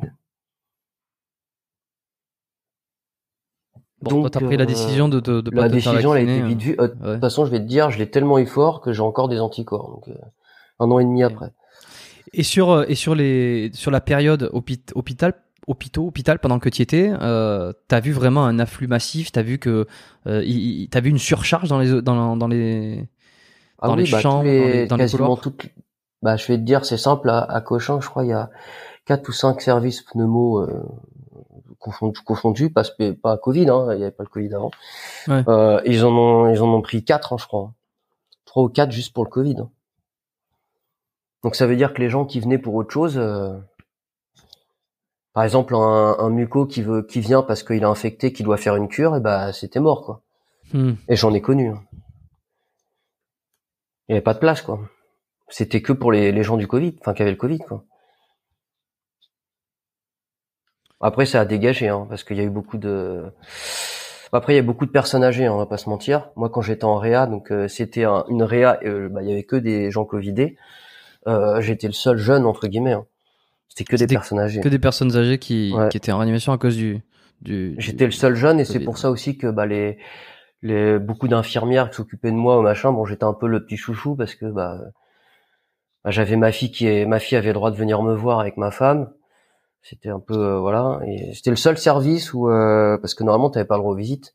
C'était le seul service où ils accordaient une personne et ils ont bien voulu que ma fille vienne me voir parce que les médecins se sont battus pour que bah, les, les patients puissent euh, Bon après il y avait toutes les protections, ils avaient des blouses, des voilà, c'était euh, ouais, ils, étaient, des masques Charlotte, euh, tout ce qu'il fallait quoi.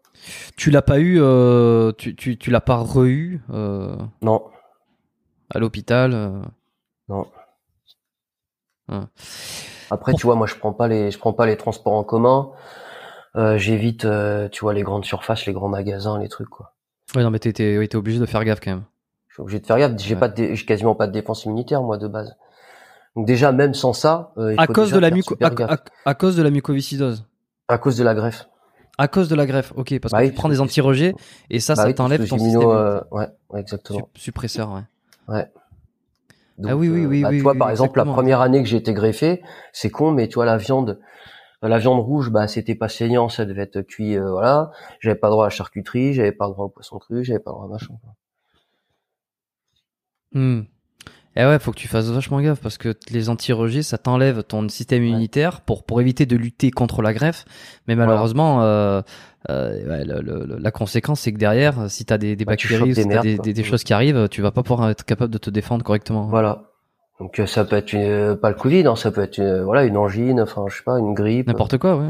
Ouais, et puis ça peut partir, euh, voilà quoi. Ça se met après dans mes bronches et voilà quoi c'est le, le, même principe entre guillemets que ceux qui sont en, en état de sida, donc euh, euh stade d'immunodéficience acquise. c'est que c'est le, le, virus a enlevé toutes tes défenses immunitaires et c'est que tu meurs pas du sida, tu meurs d'une infection mmh. que tu vas choper dans, lorsque tu es au stade sida, que tu plus de défense immunitaire. Ouais. Bon, il le gère de mieux en mieux ça. Le, le sida, j'ai l'impression que ça devient de Ouais, plus je en plus crois. Ouais, bah après, je euh, sais. Enfin, qu'on entend trithérapie. moins parler qu'avant, mais euh, Ouais, ouais. Bah, ça veut pas dire non plus qu'il faut, ah non, c'est faire- sûr. faut faire n'importe quoi. Non, c'est Euh, clair. Ouais, ouais. Et alors, et alors sur la tumeur pour revenir, parce qu'on a fait un grand écart comme ça, c'est vrai que je t'ai pas terminé, euh, je t'ai pas laissé terminer là-dessus. Pardon, on revient sur le, le moment où tu arrives à l'hôpital avec le médecin qui te dit euh, il y a quelques machines en France, euh, vous avez pas bien compris monsieur. Ah oui, c'est machine-là Oui. va cibler parfait. Oui, j'ai pas oublié, je m'étais noté. Va cibler parfaitement votre tumeur, va la griller et, et en Mhm. fait c'est comme une opération mais sans que ça soit invasif. Sans, voilà, voilà. Ça fait rêver sur le Exactement. Voilà. Donc j'ai fait ça au mois, au début août. Donc euh, j'ai eu trois séances, tu vois, donc c'était rapide. Ok. Trois séances de 45 minutes. Alors la machine, elle est hyper impressionnante. C'est dans une grande salle. Enfin, c'est un truc euh, hyper technologique.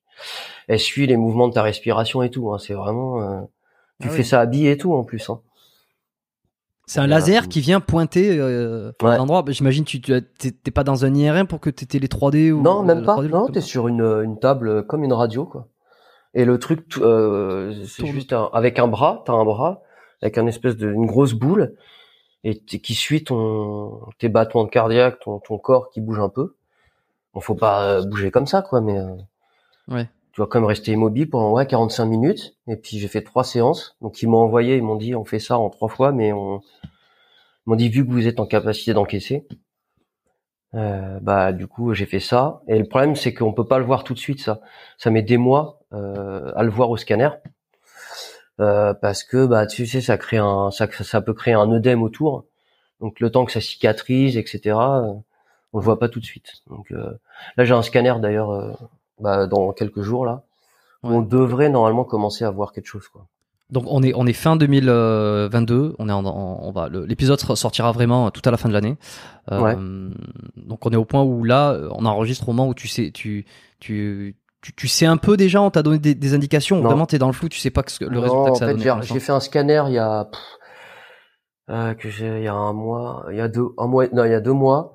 Ouais. Euh, la tumeur euh, sur le scanner en tout cas était pareille. Elle était la même taille. Alors qu'on m'avait dit ça se peut qu'elle soit même plus grosse au scanner puisque ça peut faire un œdème autour. Ouais. Donc est-ce que c'est euh, positif ou pas, on on verra quoi. Ok. Bon, tu le sauras euh, quand l'épisode sortira. Tu tu tu Ouais, sauras je le saurai ouais. plus déjà. ouais. Ok. Donc euh, ça a été un peu la bouffée d'oxygène quand ils m'ont dit ça. euh, j'ai eu du mal à le croire d'ailleurs. Et du coup c'est marrant parce que pour clôturer là-dessus, bah je suis parti un peu en déprime à cause de ça. C'est-à-dire J'ai fait une petite dépression. Bah parce que euh, moi dans ma tête je m'étais fixé le fait que j'allais partir. tu tu- t'avais une une tu- tu- une période de temps. Enfin, tu t'étais dit. Bah euh, moi dans ma tête je me suis dit euh, c'est bon je vais partir donc je vais faire ça ça avant de partir et voilà. Et, et, euh, du coup euh, bah quand ils m'ont dit bah non en fait vous avez une chance de rester monsieur donc euh, bah là en fait euh, moi dans ma tête je m'étais vraiment euh, Putain, c'est fou. Et, et ça t'a ça t'a ça ça t'a mis en déprime. Ça t'a pas Ouais. rendu euh, euphorique Non. ou euh, Non. Aucune joie, rien. euh, ça m'a pendant quelques jours, ouais, quelques semaines, quelques, ouais. Et ta, ta femme, par exemple, comment elle a vécu? Enfin, elle devait se dire, mais Ah bah là, on a déprimé, vécu, euh, Jonathan. Ouais, on a, non, on a vécu une année compliquée parce que euh, ma femme, bah, je, je, je l'ai quittée en fait, et euh, on s'est remis ensemble justement à cause de, enfin à cause de ça. Été l'élément déclencheur, un des éléments déclencheurs. Donc je me suis remis avec elle, euh, bah, juste après l'annonce de ce truc-là, quoi. T'avais, euh, t'as un exemple à nous donner de, de choses que t'avais que t'avais mis en place, que t'avais que t'avais voulu faire en pensant partir? Ah bah ouais, par exemple, euh, juste les questions financières, c'est con, mais euh, du coup, bah, j'ai claqué mes thunes, quoi. Le peu que j'avais, euh, je me suis racheté une moto, euh, enfin, toi, c'est des exemples comme ça, quoi. Ouais. Ouais, bah c'est pour le coup, on y, pa- ouais, bah, on y pense pas, tu vois. On y- on- Et du coup, euh, j'ai vu un psychologue après qui m'a dit, mais c'est tout à fait normal, il y a plein de gens euh, Ah ouais. qui sont... Alors, quand tu n'es pas malade, tu comprends pas. Moi, j'ai plein de copains autour, on me dit, mais t'es- pourquoi tu penses comme ça C'est une super nouvelle, machin. Et moi, dans, euh, dans ce truc-là, euh, et puis aussi, il y a le fait que euh, tant que moi, euh, ça a pas marché, qu'on m'a pas montré que ça a marché, je reste prudent, tu vois, avec toutes les galères que j'ai eues. Eh ben oui, euh, oui, oui, c'est ça. C'est tu te protèges aussi. euh, psy- Voilà. C'est c'est une protection, un- une défense psychologique. Mm. Eh Ouais, parce que tu veux pas crier victoire ou euh, parce que Voilà, c'est aussi ça, l- l'espoir qui est vite, tué, ouais. c'est c'est c'est c'est c'est c'est- c'est terrible. Ouais. Tu commences à nourrir et puis qu'un truc, c'est, et puis c'est, si c'est que ça tout le temps, euh, Bah, j'en ai eu beaucoup, donc euh, je préfère. euh, être prudent. Ouais. Ouais. Donc ouais, ça m'avait mis un petit, un petit truc quoi. Donc là, bon, je sais pas, t'as as des, des petits projets, t'as essayé de, tu penses à certaines choses. euh, que- que- quel est l'avenir Bah, du coup, c'est euh, suite à ça justement que je me suis dit bon allez, euh, je me relance dans le truc de d'essayer de faire une compète. Bon, j'y arrive, j'y arrive pas, mais de body? ouais. Enfin, de en main physique, tu vois, en, Ouais. en catégorie short quoi, parce que vu les cuisses que j'ai, euh, c'est compliqué même si je les bosse, mais euh, Mm. euh, en naturel, hein, bien sûr, parce que bon, je vais pas avec ce que j'ai, euh, voilà. Mais bon, c'est un peu voilà, c'est ça, ça fait un peu ça quoi. La compète, elle Avec est, la santé et tout. euh. Comment? La compète, elle est prévue pour quand? On n'a pas prévu de date, c'est on va être en fonction de si mon physique, quoi, comment il évolue, et après on essaiera de trouver une date qui qui correspond. Donc, euh, ouais. Euh, D'ailleurs, euh, je lui fais un petit coucou euh, parce que bon, il le fait quand même bénévolement, donc je peux quand même le remercier dans une vidéo. Que- Quel est son prénom? C'est euh, c'est, euh, TM Coaching sur les sur Instagram. C'est, euh, bah, je pense que tu vas voir qui c'est. C'est le mec, le pote qui traîne avec Ragnar le Breton. Je sais pas si tu vois qui c'est Ragnar le Breton. Oui, oui, je vois très bien qui c'est Ragnar le. Breton. Il, y a, il, il, s'entra- il fait toujours des petites vidéos avec un mec qui est petit, assez costaud là, qui appelle Pikachu dans ses dans ses trucs. Ok. Co- comment et- Sur Instagram, c'est TN. TN. T- TM Coaching. Ah, TM. Ok. TM. Avec M pour mulot, comme ton nom. C'est ça? Non, il s'appelle Thomas Meunier. Non, non, mais je veux dire le M, M, M comme mulot. euh, euh, Oui, pardon. M ou M comme maison, quoi. Oui, oui, C'est- pas un M, c'est un M. Instagram. Euh, voilà, ben on lui passera le, le coup. Alors, euh, non, c'est pas, je suis pas tombé sur le bon profil parce qu'il y a zéro abonné, zéro abonnement, donc ça peut Non, c'est pas lui. celui-là. Bon, en tout cas, en tout cas, d'accord. Et euh, ben ouais, bon, ben, ben, euh, ça ressemble à quoi alors euh, ton entraînement euh, aujourd'hui euh, Bah écoute, euh, au début on a commencé fort, mais je me suis un peu fatigué, je t'avouerai, Ouais. donc on a réduit. Euh, je pense c'est pour ça que je suis assez essoufflé, encore plus essoufflé, fatigué. Bah la bouffe, c'est, fatigant hein, de digérer tout le temps les quantités. Hmm. Et c'est, euh, je m'entraînais du lundi au vendredi, donc cinq, cinq fois par semaine. Hmm. Là on est passé à quatre pour que je puisse un peu plus, peu plus Ouais, tu, tu, récupérer. tu et- splits, tu splits une fois les épaules, une fois les, Ouais, les jambes, les, les pecs, le dos, les choses. c'est ça, c'est ça. Moi j'ai toujours refait ça. Hein. Moi j'aime, j'ai essayé hein, euh, de, de comment tout ce qui est push pull leg et tout, j'aime pas du tout. Hmm. J'aime pas du tout. Comment tu gères les jambes là en ce moment, euh, puisque c'est hyper fatigant et c'est taxant. en- Euh, bah, cardio. je vais demander d'arrêter de faire des supersets déjà parce que euh, c'est compliqué, tu vois, les supersets en 10-12 reps euh, enchaînés, euh, voilà. Donc euh, après j'adapte, hein, euh, Tu t'adaptes.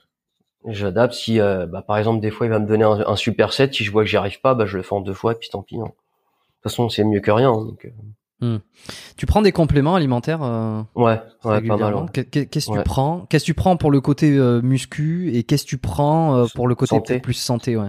Ouais, euh, bah muscu, euh, je prends pas énorme parce que bah, j'ai pas mal de bouffe solide au final. Mhm. Donc euh, je prends de la whey, isolate, euh, crème de riz parce que bon bah ça me fait un peu varier du riz, des pâtes et quinoa et j'en passe. Euh, et puis sinon après bah euh, ça va être BCA, gluta, glutamine, euh, oméga 3, vitamine C, D, vitamine E, Ah oui, euh, euh, enfin voilà quoi, les classiques quoi. Ouais. Est-ce qu'il y en a que tu prends uniquement euh, pour.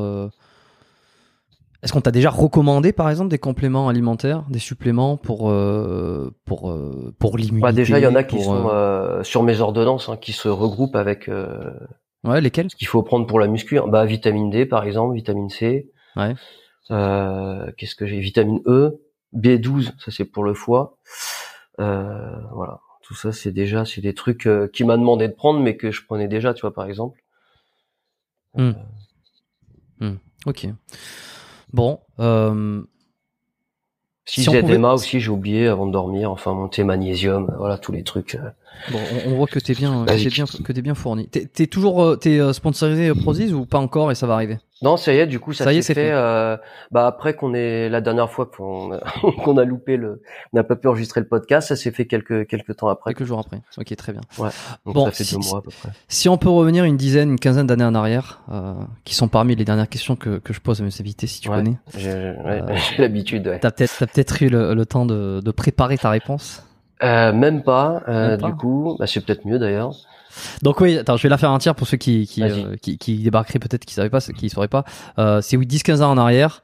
Euh, donc le Jonathan de, de entre 20 et 30 ans selon la période.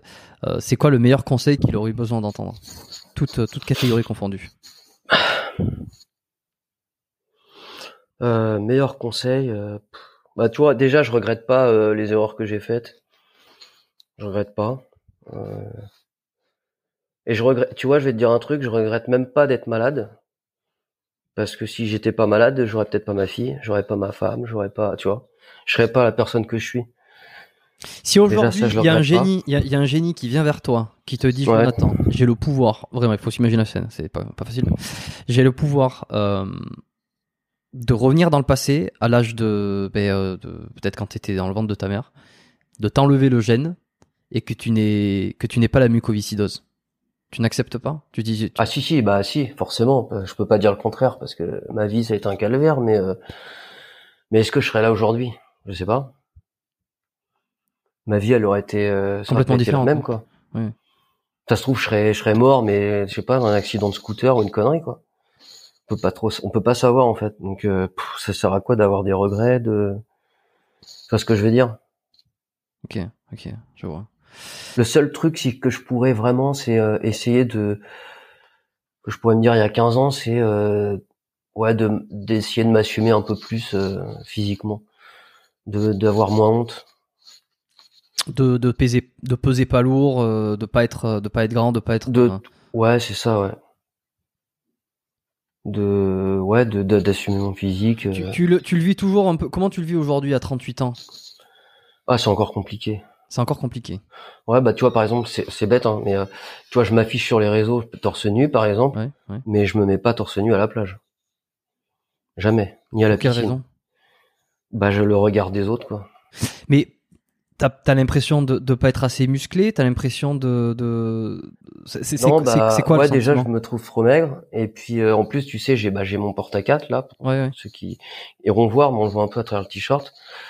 Plus ma cicatrice. Bon, la cicatrice encore, ça va, mais c'est vraiment ce truc là qui sort de la. Ça, ça fait une bosse. Enfin, bon, c'est ouais. Enfin, on s'imagine bien que c'est un... que c'est Enfin, je veux dire que t'es pas un... T'es pas un cyborg, quoi. Je veux dire que t'es... euh, Oh, tu sais, j'ai eu des réflexions. Les gens qui te regardent, tu sais, c'est franchement, c'est c'est dur. hein. Tu sais, les gens avec des visages, ils te regardent chelou. euh. C'est donc du coup, bah, je me pourris la vie avec ça, avec ma famille, parce que du coup, bah, je profite pas de moments avec ma vie, aller me baigner, ni machin. Mais je le sais, hein, j'en suis conscient. Ah, t'y arrives, arrives pas vraiment, tu... tu Non. Tu, tu peux pas. ouais. Ou alors, je vais attendre 20 heures, tu- ou 20 heures, moi, moi, tu vois, que la piscine elle ferme quasiment, qu'il n'y ait plus personne, et euh, hop, et puis à ma femme, bah, récupère-moi en sortant avec ma serviette, et je me cache, et voilà, quoi. Donc c'est encore pire. Est-ce que t'as déjà essayé de... Quand tu... Là, récemment, tu me dis que t'as vu un psychologue. Est-ce que c'est des sujets aussi sur lesquels t'essayes de, de travailler ou, ou, ou c'est que tu Ouais, te je crois que non, je crois que c'est à cet âge-là maintenant. euh, pff, pas- Avant, je me disais ouais, quand je vais vieillir, ça s'arrangera et tout, mais en fait, ça s'arrange pas du tout. Je vais avoir 40 ans, euh, enfin sur mes 40 bientôt, euh, pendant deux ans, je vois pas le. J'ai toujours le même truc quoi. Ok. T'as- Tu as une référence aujourd'hui, un modèle, un mentor? On, on a un peu glissé là sur euh, sur ces sujets-là tout à l'heure. Enfin, j'ai essayé de, de savoir un peu qui c'est qui Mhm. t'avait influencé. On a on a pas bah, on a parlé d'Enzo forcément, Enzo Fukra encore une fois. Alors en mentor vraiment euh, pff, non, parce que euh, bah je me reconnais pas, enfin je me reconnais en personne avec mon parcours si tu veux, donc c'est compliqué. Euh, Après oui, bah quand j'étais môme, euh, bah, c'est les trucs basiques de tous les mômes, c'est-à-dire moi c'était les films d'action, c'était euh, voilà, moi c'était ça qui me faisait rêver quoi. Quand j'étais môme, c'était Jean-Claude Van Damme, c'était machin, c'était Stallone, c'était voilà quoi. Aujourd'hui, euh, aujourd'hui, t'as personne euh, en qui tu te, tu te, tu te, à qui tu te réfères, tu sais, comme un, comme un modèle ou comme un, Non, euh, une influence, euh, quelque chose qui te, quelqu'un qui te, qui te, qui te porte. non, il y a des gens que j'aime bien, euh, le travail qu'ils font dans le voilà, dans le milieu de la muscu ou autre, hein, mais euh, Qui c'est que t'apprécies par exemple? Euh, moi j'aime bien les gens qui sont euh, qui sont sincères et qui sont. Moi j'aime bien Bionic, tu en parlais tout à l'heure. C'est quelqu'un de bien. Ouais. John Augustin. Euh, Enzo j'aime bien. Euh, Aiki de Cher Fitness j'aime bien. Très sympa. Il est gentil comme tout, il est sympa. Ouais. J'aime bien ce qu'il ce qu'il propose. Après bah je suis euh, sinon euh, Delavier, Gundil, euh, enfin voilà quoi. La, la clique. Puis après, bah, je me, après, il y a du divertissement où là, ça va être plus des vidéos. Euh, par exemple, Stéphane NFC, je sais pas si tu vois qui c'est, Stéphane. euh, Voilà, lui, j'aime bien regarder ses vidéos. Oui, Stéphane mais Matala, mais Stéphane Ouais. Matala, j'avais fait un épisode il y a, il y a, qui remonte un petit peu. Euh, Enfin, Ouais, je l'ai pas, tant que ça non plus. J'ai fait un épisode de podcast avec lui, euh, très J'aime intéressant. bien sur regarder le, ce qu'il fait. côté bodybuilding bien, il et homme. bien. euh, Ouais, j'aime bien ce qu'il fait. Mais euh, bon, après, je suis pas fan. euh, sais, voilà, je suis pas. Ouais, t'es pas un fanboy. Je, je, suis- je suis pas un fan. Après, j'ai j'ai pas l'âge, hein, j'ai pas 20 piges, hein, donc. Est-ce que t'as un bouquin, un, un livre euh, que t'as que t'as envie de Alors, recommander c'est la question que je voulais pas qu'on me pose parce que c'est vrai que je lis pas du tout. Non, grave. Euh, ouais, je j'ai pas de bouquin, euh, non, j'ai pas de, pas de bouquin en tête, je lis pas donc. Euh... Bon, parce que oui, alors j'ai des problèmes de vue en plus, donc du coup c'est vrai que c'est pas évident pour, euh... qui se règle pas avec les lunettes, donc. euh, Ah ouais? Ouais, ouais, j'ai, euh, enfin on m'a trouvé une maladie génétique aux yeux euh, quand j'avais une trentaine d'années, donc j'ai été greffé d'un œil d'ailleurs, hein, d'une greffe de cornée aussi. Ok, Ah bah putain. Ouais, je suis en kit. hein. Ouais, ou, en- ou en titane. Ou en, ou en titane. Ouais, je sais pas. ouais. Non, du coup, j'ai pas de bouquin. euh, Ok. Bon, en tout cas, merci beaucoup, euh, Ah, Jonathan. c'est moi qui te remercie en tout cas de Non, je- m'avoir permis un petit peu de parler un peu de moi et puis un peu de du système hospitalier, de, de tout ça quoi. Sans doute qu'il y aura des réactions euh, par rapport Oui, je à, certains ouais. sujets. Je, je pense pas que ça sera. J'espère que ça sera pas des réactions négatives. J'ai- beaucoup euh, euh, mentionné des, des commentaires, des réactions négatives sur certains anciens épisodes que j'ai fait. Euh, c'est toujours comme ça que ça se passe, mais on, on prend toujours le négatif. On se dit mais putain c'est pas possible. Euh, ou alors on le prend pour soi. Il y, a- peu de choses que je prenne pour moi. De temps en temps, je quand le commentaire est trop con, je le prends pas pour moi. Euh, Ouais. mais on va on va se dire il y a quand même une très très très grande majorité de commentaires et de retours positifs et c'est vraiment le, arriver à prendre du recul, c'est pas toujours évident quoi, mais euh, C'est ça. Et euh, je, donc euh, donc j'espère que tous les, les commentaires seront faits avec bienveillance. Moi j'encourage euh, et je je- j'ordonne presque à à chaque auditeur, chacun des auditeurs, euh, ce- ceux qui veulent, bien sûr, j'ordonne, c'est une façon de parler, euh, qui, qui ont écouté cet épisode, qui ont appris, qui ont trouvé le parcours hyper courageux, téméraire, euh, enfin qui, qui, ont plein de respect par rapport à tout ce que tu as vécu. Je suis le premier euh, à trouver euh, ton courage assez, assez dingue. Euh, on, sera, on sera tous d'accord là-dessus. Euh, J'espère que vous allez tous envoyer un, tous en masse, envoyer un message à Jonathan. Le, son Instagram sera en description. C'est pas compliqué. Il suffit de cliquer sur ou de faire dérouler si vous êtes sur les applications de podcast. Vous faites un, scroll vers le bas euh, ou euh, cliquez sur euh, en euh, découvrir plus, voir la description. Si vous êtes sur YouTube, c'est pareil. Cliquez sur la description. Il y aura l'Instagram de Jonathan. Je pense que la, la moindre des choses, la moindre des choses, c'est de lui envoyer un minimum de voilà de, de, de force comme ça. par rapport à tout ce qu'on a tout ce qu'on a discuté un petit message sur Instagram ça fait plaisir euh, si cet épisode euh, lorsqu'il va sortir il vous a particulièrement plu touché et que c'est ça fait partie des témoignages qu'on a peut-être besoin en, besoin d'entendre euh, déjà aussi pour euh, euh, pour faire ce travail de, de toujours se, se, euh, se se remettre à sa propre place tu vois par rapport à notre à nos propres Ouais. problèmes c'est des choses qu'on a besoin d'entendre aussi vous pouvez le partager, ça aide le podcast, évidemment, ça aide ma cause à faire à faire parler, à faire connaître cet épisode, mais ça va aussi aider probablement euh, Jonathan à prendre peut-être un peu plus de visibilité euh, sur son réseau.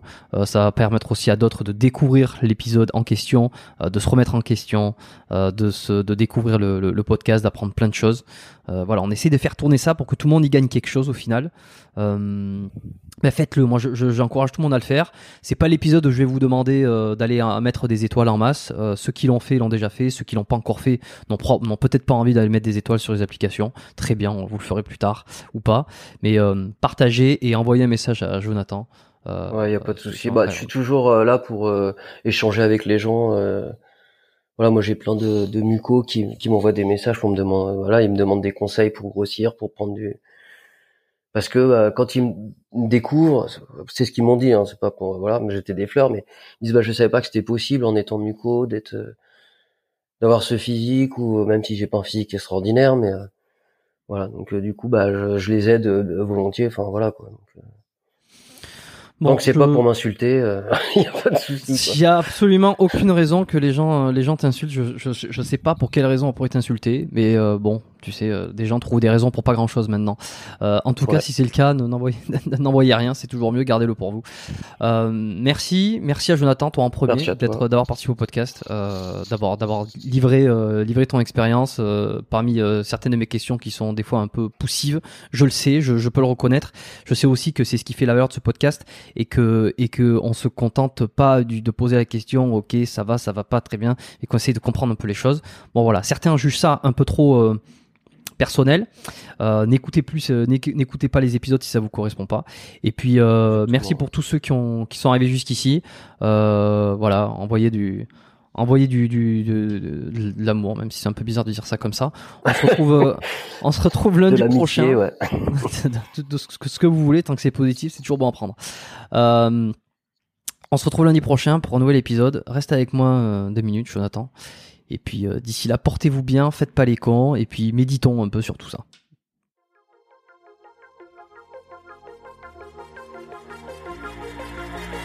Merci d'avoir écouté cet épisode du podcast Biomécanique jusqu'au bout. Vous pouvez l'envoyer à deux de vos amis ou le partager sur vos réseaux sociaux.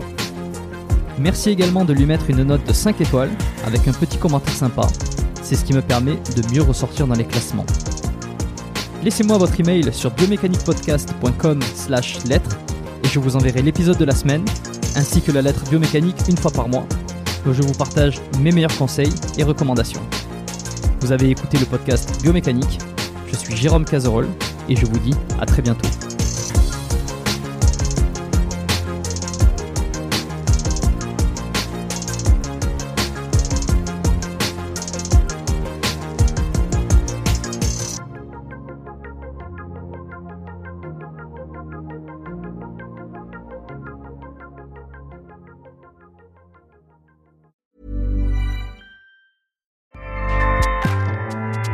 ACAST powers the world's best podcasts. Here's a show that we recommend.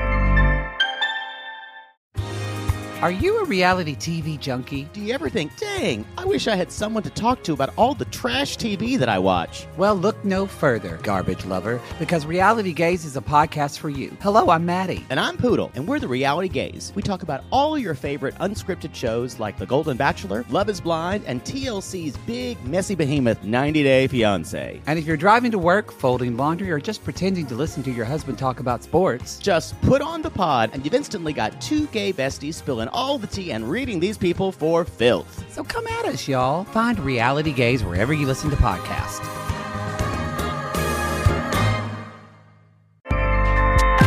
ACAST helps creators launch, grow, and monetize their podcasts everywhere. ACAST.com.